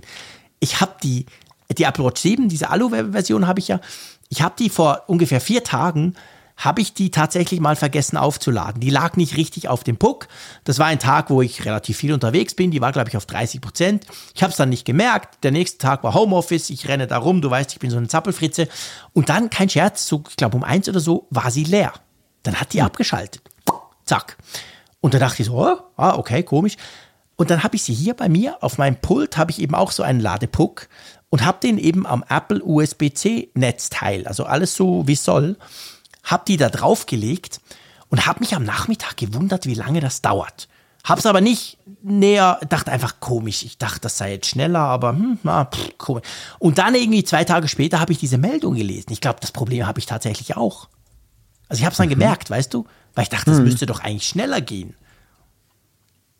Ja, komisch. Vielleicht kommt da mal WatchOS 8.5.1. Mit Sicherheit, ich gehe davon aus. Mit Sicherheit, genau. Außer sie verweigern jetzt wirklich die Weiterentwicklung. Da sind wir beim iOS Ja. 15.5 Beta-Thema. Erst vor WatchOS 9 wird dann wieder die große Ja, genau, Lösung sein. scheiße. Nee, Aber apropos. Updates, apropos Updates. Jetzt können wir gleich so Ja, fließend das. Genau. nächste Thema übergehen. Denn das ist auch ganz interessant. Es gibt ja die Möglichkeit, dass man automatische Updates machen kann, jetzt zum Beispiel bei iOS. Mhm. Und viele haben sich gefragt, die das nutzen, ich kriege das Update erst wieder für später, Wochen später teilweise. Warum ist das so? Warum pa passiert das nicht zeitgleich mit denen, die früh dabei sind?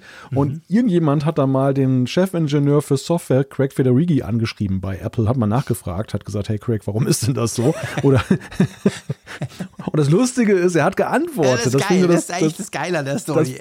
finde ich Genau. das, das Großartigste. Und er hat halt gesagt, und das ist eigentlich total naheliegend, aber trotzdem interessant, dass wer das neueste Update von iOS sofort haben möchte, muss quasi immer manuell sich das runterziehen. Denn Apple selber macht das erst so ein bis vier Wochen später. Das hat zwei Gründe. Der eine Grund ist, sie warten erstmal das Feedback ab auf das Update. Sprich, gibt es mhm. da, wie zum Beispiel jetzt bei dem Fast Charging, irgendwelche Probleme oder größere Probleme, dass, dass sie das dann nicht so in die Breite ausrollen wollen und erstmal ein Update nachschieben. Und das zweite ist natürlich auch die Last auf die Server. Man muss ja sehen, selbst manuell werden sehr viele ganz früh mhm. dabei sein. Wir sehen es ja mal in den Zuschriften. Ja. Und wenn dann noch alle Geräte, die automatisch updaten, dann noch mit draufgehen, selbst Apples äh, Serverinfrastruktur hat ja irgendwann auch mal ihre Grenzen. Ja. Und das Spannende daran sind eigentlich zwei, zwei Dinge, finde ich. Das Spannende daran, ne, es ist nur für mich spannend, ich gebe es zu, ich wusste das ja ganz lange nicht, dass das so funktioniert mit diesen automatischen Updates. Also, dass das überhaupt so funktioniert. Weil ich bin ja, ich bin wahrscheinlich wie du, nur noch ein bisschen nervöser. Das heißt, wenn das rauskommt, bin ich ja 15 Millisekunden später bin ich drin und sage go, go, go. Von dem her, bei mir sind die Updates immer unmittelbar immediately da. Aber eben, bei meiner Frau zum Beispiel, wenn, wenn ich es vergesse, wenn ich mich nicht drum kümmere, ähm, dann kam die auch schon deutlich später. Und jetzt, jetzt wird mir erst bewusst, wie das überhaupt zusammenhängt. Und der andere Punkt, den finde ich auch noch spannend.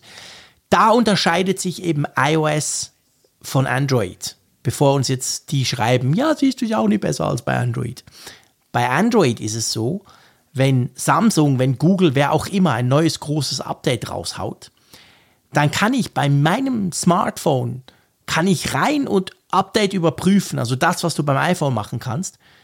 Nur im Unterschied ist, du bist da genau gleich in der Queue, egal ob du selber gucken gehst oder eben gar nicht gucken gehst. Also du kriegst es trotzdem nicht an dem Tag. Und bei Apple ist es so, wenn du dich selber drum kümmern magst, dann kriegst du es in dem Moment, wo sie es raushauen. Wenn du dich nicht drum kümmern magst, haben wir jetzt gelernt, kann es bis zu vier Wochen dauern. Und ich finde diese Art eben immer noch viel, viel cooler, weil ich habe schon wirklich, ich habe schon zwei Wochen auf ein super mega tolles Update von meinem Galaxy Schieß mich tot gewartet und es kam einfach nicht, weil ich in dieser Queue halt nicht drin bin. Und du weißt ja, wie geduldig ich bin. wie in der Käsetheke musstest du dann so eine kleine Wartenummer genau, ziehen. Genau, geht gar nicht, geht gar nicht. Und von dem her gesehen, ja, das Apple-System, man kann, wenn man will, einfach da selber drauf und zack, zack, dann habt ihr es alle. Oder aber, ihr wartet, aber dann dauert es tatsächlich noch ein paar Wochen länger. Yo, ähm, das dritte Thema ist der Zulieferer-Report, gell? Genau, und das, das führt uns ein, fast ein Stück weit zurück zu dem Thema, was wir vorhin mit der Globalisierung hatten. Denn Apple hat ungeachtet der aktuellen weltpolitischen Entwicklungen das Thema Zulieferer sich ja schon vor einigen Jahren auf die Fahnen geschrieben. Sie hatten damals äh, Kritik bekommen mit der Frage, wie sind die Arbeitsbedingungen zum mhm. Beispiel in den Fabriken? Äh, sind da möglicherweise auch Minderjährige im Einsatz? Ja. Äh, wie ist das mit Arbeitszeiten und so weiter und so fort? Und sie haben ja seinerzeit gesagt, okay, das, das Thema nehmen wir uns auf die Pfanne. Das ging ja bis hin zu Tim Cook hoch der ja dann auch dann da demonstrativ nach China gereist ist und dann konnte man ihn da sehen, so mit Haarnetz und so weiter in der Chipfabrik. Jetzt also eine Neuigkeit. Äh, zum einen hat Apple bekannt gegeben, dass sie einen Fonds auflegen über 50 Millionen US-Dollar für die Entwicklung von Mitarbeiterinnen und Mitarbeitern in Zulieferbetrieben. Cool. Sprich, sie wollen letztendlich die Menschen dort weiter qualifizieren, ja. das, das ganze Niveau, das Bildungsniveau auch erhöhen. Der andere Punkt ist, und das kann man herunterladen, ein sehr formschön gemachtes äh, PDF, mhm. der sogenannte Progress Report. Da kann man gucken, was Apple eigentlich für Themen sich in der hm, Zuliefererkette auf die Fahnen geschrieben hat. Das geht über, über Umweltthemen wie Müllvermeidung, ähm, Umweltschutz und so weiter, eben aber auch über Fragen wie Arbeitsbedingungen und so weiter. Ja. Sie, sie schreiben darin, dass sie ich glaube 2019 einen Fall hatten, wo mal ein Minderjähriger gefunden wurde bei, bei Kontrollen, was gemessen an den Millionen von Mitarbeitern da in der Zuliefererkette total wenig ist. Zum anderen allerdings, ähm, das gibt einem wieder ein bisschen so zu denken, was denn so als Mindeststandard äh, definiert wird, was die Arbeitszeiten angeht. Mhm. Da ist dann die Rede davon, also eine 60-Stunden-Woche wäre schon schön, so nach dem Motto. Also das sollte es schon sein. Und, und, für, und, und, und, mal so einen Tag in der Woche frei haben. Also da habe ich so gedacht, meine Güte. Krass. Das ist schon, das sind schon andere Standards, ne? Und das, das ist ja letztendlich auch das, was. 60 Wochen die Stunde und hast nur am Sonntag frei. Ja, das mache ich aber wenigstens freiwillig. Guter Punkt, genau. Weil ich so ein Workaholic dann manchmal bin. Aber Ja, nee, das ist natürlich furchtbar, genau. Also das ist genau wie du sagst. Also wir arbeiten beide auch ganz gerne viel, aber, aber wir können wählen. Wir können auch sagen, nee, jetzt brauche ich mal drei Tage frei. Und dort hat man eben gar keine Wahl. Also das ist krass. Und ich meine, das ist ja in diesem Report, in diesem Progress Report ist ja das quasi als Ziel, so nach dem Motto, hey, das wäre cool zu erreichen. Und diese Aussage allein sagt ja, viele erreichen das nicht. Und die erreichen es ja im negativen Sinne. Also die arbeiten noch mehr als 60 Stunden pro Woche. Also sie halten es wohl mittlerweile ein, aber es letztendlich der, der Subtext ist natürlich, es gab die Zeiten, mhm. wo das eben nicht der genau. Fall war. Und das, und das war ja, waren ja auch so die Zeiten, wo es ja zum Beispiel diese heimlich gefilmte Reportage genau. aus einer Fabrik gab, wo man ja auch gesehen hat, du hast es vorhin so schön gesagt, eben die, die, die Arbeiter leben halt in diesen Fabriken mhm. regelrecht und mhm. eigentlich wird ihr ganzes Leben nur durch die Arbeit diktiert. Also ist das, letzten Endes ist die Freizeit halt so die kurze Unterbrechung von Arbeit gewesen. Ja. Also lobenswert, dass es diese Initiative gibt. Ich sehe das so ein bisschen so wie beim Thema Datenschutz und, und, und Klimaschutz. Apple hat sich das halt auf die Fahnen geschrieben. Natürlich auch, weil es sich gut verkauft, ne? Also weil sie einfach gesehen haben, dafür zahlen die Leute oder dafür nehmen die Leute höhere Preise in Kauf. Das mhm. ist natürlich der Spin bei der ganzen Sache. Ja, klar. Aber trotzdem, man muss es ja erstmal so als Verkaufsthema erkennen und ja, ja auch besetzen. Und äh, in dem Fall muss man ja wirklich sagen, wenn es wirklich dann zugunsten der Menschen dort in der Zuliefererkette ist, dann ist es natürlich gut. Ja, ganz genau. So, Umfrage der Woche. Was wollten wir letzte Woche eigentlich wissen? Es gibt lärmende Lüfter. Mhm.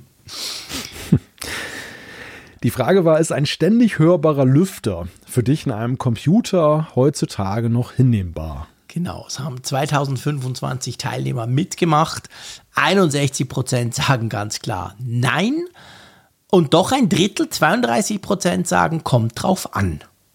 Und dann gibt es 6 Prozent, die sagen ja und äh, weiß ich nicht, irgendwie 1 Prozent. Ich hätte ja nicht. gedacht, mehr Nein, oder?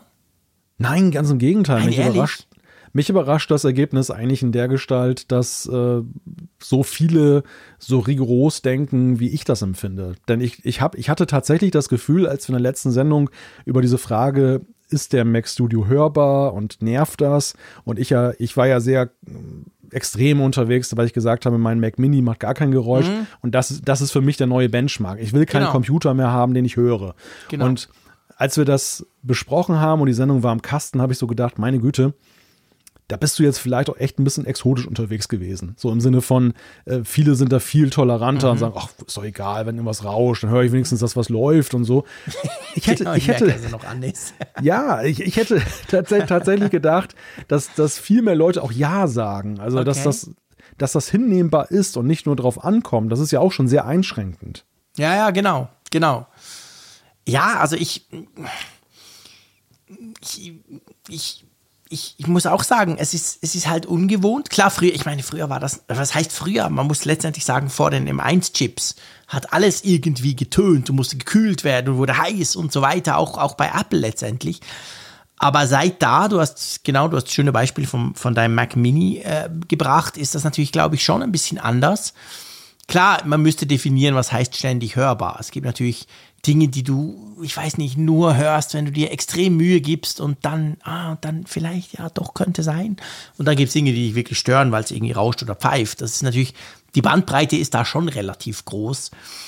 Aber ähm, ja, also wenn ich halt wählen kann oder könnte, dann muss ich auch sagen, ich habe da auch Nein geklickt. Nee, ich, ich will den Computer nicht hören, Punkt. Weißt du, mein, mein iMac Pro ist da so ein gutes Beispiel. Der lüftet immer, der arbeitet den ganzen Tag. Sobald ich den hochfahre, generiert dieser Xenon-Chip, der da drin ist von Intel, richtig ordentlich Hitze. Und hinter dem Mac, das hat ja die, der iMac Pro hat ja ganz andere Lüftergitter als, als die normalen iMacs, da kommt immer warme Luft raus, wirklich immer. Aber das Coole ist, ich höre den nicht. Man hört den nicht. Du kannst dein Ohr dran, du hörst nichts. Ich weiß nicht, die haben riesen Lüfter, die drehen ganz langsam, whatever. Also mir ist es wurscht, wenn der Computer heiß wird. Mir ist auch egal, wenn der hinten beim Schreibtisch warm rausbläst ich will es halt einfach nicht hören. Hm. Ja, Also ich, ich finde es, wie gesagt, faszinierend, weil ich hatte das Gefühl, dass mhm. das Computer halt immer noch eine größere Toleranz genossen ja. haben, was eben irgendeine Art von Geräusch angeht. Und, mhm. und dass das eben das, ja, das war so die, auch ja lange Zeit so ein, so ein Benefit eben der, der Tablets, dass man gesagt hat, okay, das ist halt ein Computer, ein leistungsfähiger Computer, ja. der eben wirklich nicht mehr heiß wird, nennenswert und, und der eben vor allem keinen Lüfter hat. Genau. Aber dass, dass das nämlich zwingend dann auch eine Erwartung war, die an den Computer geknüpft war. Mhm. Ja, klar. Wir haben auf jeden Fall eine neue Umfrage der Woche. Da bin ich sehr gespannt. Da, da wage ich gar keine, da, da wage ich gar keine. Ähnlich kontrovers, Prognose. ähnlich kontrovers. Ähnlich kontrovers, genau. Und vielleicht auch nicht ganz so klar wie jetzt diese Umfrage. Und zwar wollen wir von euch wissen, sollten Messenger künftig appübergreifend nutzbar sein? Genau, mit den Antwortoptionen ja, kommt drauf an. Nein, weiß ich nicht, interessiert mich nicht. Okay, wunderbar. Mal schauen. Ich meine, wenn das natürlich alles, ich meine, die Deutschen halt alle auf, alle auf äh, WhatsApp, da ist ihnen ja eigentlich egal, brauchst du eigentlich nicht, oder? Gibt ja nichts anderes. Ganze Welt WhatsApp ist es wurscht. ja, wenn es mal so einfach wäre. ja, ich glaube nicht. Ich weiß, ich übertreibe mal wieder. Ähm, lass uns zum Feedback kommen. Komm, wir, wir, machen noch kurz eins rein. Wir sind schon äh, gut über die eineinhalb Stunden drüber, aber das spielt keine Rolle. Du hast die freie Auswahl, lieber Freund. Soll ich gleich mal die erste nehmen? Ja, klar. Der Stefan hat uns gefragt, was haltet ihr von Neuerungen in der Podcast-App? Und zwar schreibt er als Podcast viel. Moment, red mal weiter, ich trinke was. Welche Neuerung oder nein? Also er schreibt als Podcast Vielhörer und Heavy-User der Apple Podcast-App mehrere Stunden täglich übers iPad als Media-Device für die gesamte Wohnung. Unter iPad OS 15.4 finde ich die Rubrik Jetzt hören, welche gewissermaßen die Startseite bzw. Standardansicht der App ist, nun mitunter etwas nervig. Wieso will mir Apple anhand meines Hörverhaltens nun neuerdings auch noch dort gelegentlich zusätzliche Vorschläge unterbreiten, obwohl es doch hierfür eine eigene Rubrik Entdecken gibt? Wäre es für den regelmäßigen Nutzer nicht besser, wenn die App im Laufe der Zeit dazulernt und basierend auf meinen abonnierten Podcasts meine tägliche Playlist automatisch erstellt, und in der bevorzugten Reihenfolge hinzufügt. Kann man sich da gegebenenfalls mit Shortcuts etwas selbst zusammenbasteln oder dies womöglich bereits in der App automatisieren und ich habe nur noch nicht die entsprechende Funktion gefunden? Nun jedoch zum eigentlichen Skandal in Anführungszeichen. Eine weitere Frage, die sich mir stellt, ob euch oder weiteren Hörern aufgefallen ist, dass seit den vor geraumer Zeit schon einmal aufgetretenen Fehlern bei der Aktualisierung und Synchronisation der Podcast-Feeds es immer noch oder wieder vermehrt zu Fehlern kommt. So, wurden, so werden bereits abgespielte Folgen als noch nicht gespielt deklariert. Dies wirkt der neuen Funktion, mit der man sortieren kann, nach ungespielt, ungeladen und gespielt doch konträr entgegen. Hm. Ja, ich, ich, ich muss ja sagen, dass mich die, die, die Apple Podcast App, und das war früher nicht so, muss ich auch sagen, zunehmend frustriert. Ich weiß nicht, wie es dir geht dabei, so, so vielleicht ganz generell, wie, wie stehst du zur Apple Podcast App? Ich finde, die wird irgendwie nicht besser. Ich muss sagen, dass ich mich eigentlich gar nicht großartig in ihr mehr aufhalte, sondern mhm. mich interessiert halt zuweilen mal so spaßeshalber die Frage, wo steht denn der Apfelfunk so in den Abrufen, also sprich in den genau, Charts, genau, dann gucke ich da mal rein. Und das, das ist eigentlich so die einzige Funktion, wofür ich die nutze. Ja. Ähm, ich bin ja bekanntermaßen ein Overcast-Nutzer, mhm. also die Dritt-App von Marco Arment, die gerade ein gewaltiges Update wieder bekommen hat. So gerade was diese Frage, deshalb musste ich ein bisschen schmunzeln, als das von Stefan aufgeführt wurde all diese Sachen mit ungespielte Folgen besser auffinden, strukturieren, Ordnerstruktur. Und da kannst du halt sehen, wie man sowas machen kann. Also ich ja. finde. Ich bin auch da, großer da, Fan von Overcast. Da kommt die Podcast-App von Apple nicht im geringsten heran. Sie ist vielleicht ein bisschen besser geworden in der Beziehung, aber ähm, weit hinter dem Wettbewerb. Ja, das ist wirklich so. Mein Frust kommt, ich habe vorhin gesagt, von den Charts, nicht weil wir dort schlecht wären, nein, im Gegenteil, wir sind eigentlich immer ganz toll in den Technologie-Charts. Ähm, das Problem ist, dass wir Schweizer das nicht nachgucken können, weil tatsächlich, das haben wir vor vielen, vielen, ich glaube schon mehr als ein Jahr her, haben wir das mal rausgefunden, die Möglichkeit bei den Charts oben rechts die äh, Rubrik zu wählen und zum Beispiel statt generell alle äh, auf Technologie zu gehen und gucken, wie wir so in den Technologie-Charts stehen, die gibt es bei der Schweizer Podcast-App nicht. Und das, du weißt immer solche Dinge, wenn Apple Dinge nicht tut in der Schweiz, Thema HomePod zum Beispiel, äh, HomePod Mini oder so, den wir inzwischen zwar auch haben, aber man kann nicht Radio hören. Meine Güte, ja, okay. Geht auf der ganzen Welt, nur bei uns nicht. Damit ist das Teil natürlich völlig unbrauchbar. Und eben in der Podcast-App kann ich zum Beispiel die Charts nicht wechseln. Sprich, ich sehe die nicht. Ich habe keine Ahnung jeweils, wie, wo, was. Und das sind so Dinge, die, die, die nerven mich unglaublich. Und darum muss ich auch sagen, mache ich es nie mehr auf. Also ich finde, die wird immer nur noch schlimmer.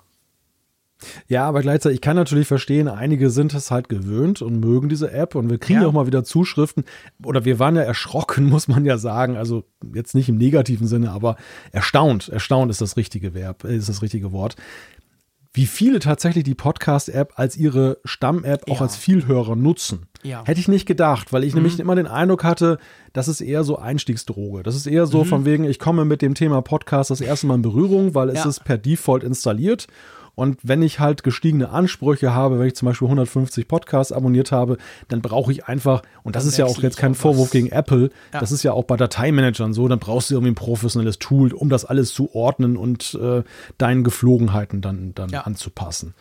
Und das, das finde ich eigentlich ganz erstaunlich, dass, dass die immer noch so beliebt ist, letztendlich die App. Und ja klar, man kann sie natürlich auch verwenden, also man kann sich daran anpassen oder kann daran Gefallen finden, gar keine Frage. Aber ich persönlich muss halt sagen, wenn ich mal reingucke, ja, ich, mich, mich überzeugt sie nicht. Also mich überzeugt sie nicht im Sinne von, dass ich sage, dafür würde ich jetzt Overcast den, den Rücken kehren. Ja, ja, genau, das geht mir ganz ähnlich.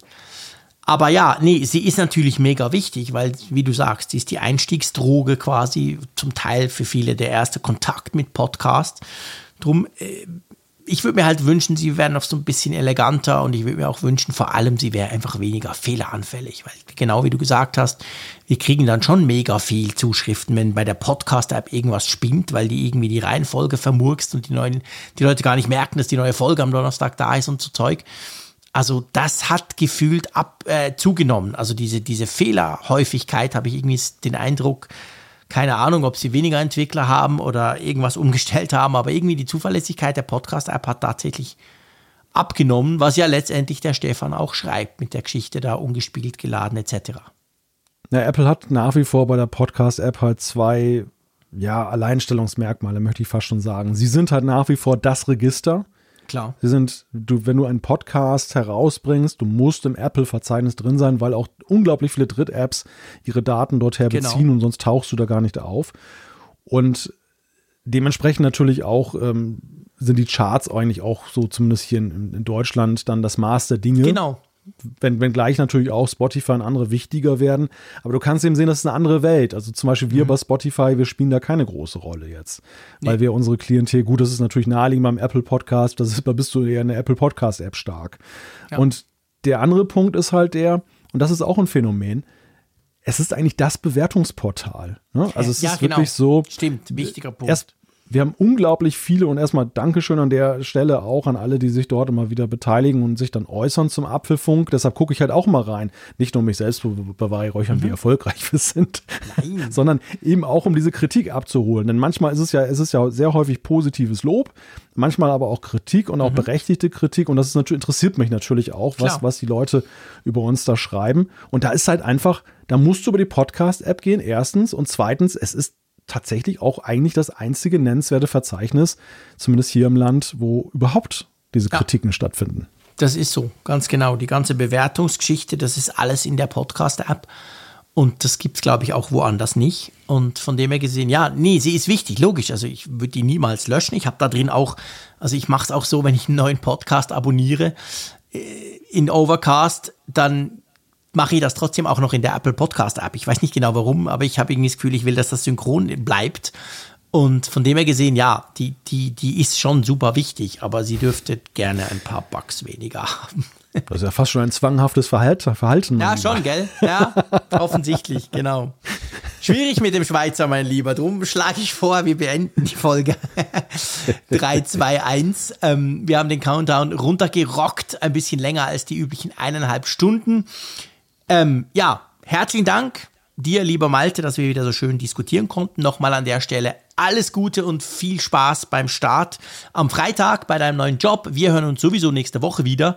Auch euch da draußen vielen, vielen herzlichen Dank. Natürlich für Apfelfunk hilft, dass ihr da so krass mitmacht, aber auch für das viele Feedback, das wir bekommen. Ich freue mich auf nächste Woche. Macht's gut und tschüss aus Bern. Ja, ich danke dir, lieber Jean-Claude. Wir danken euch da draußen und wir beide, wir danken natürlich auch vor allem NordVPN als Sponsor. nordvpn.com slash Apfelfunk und auf unserer Website in den Show Notes findet ihr auch weitere Infos. Bis dann. Tschüss von der Nordsee.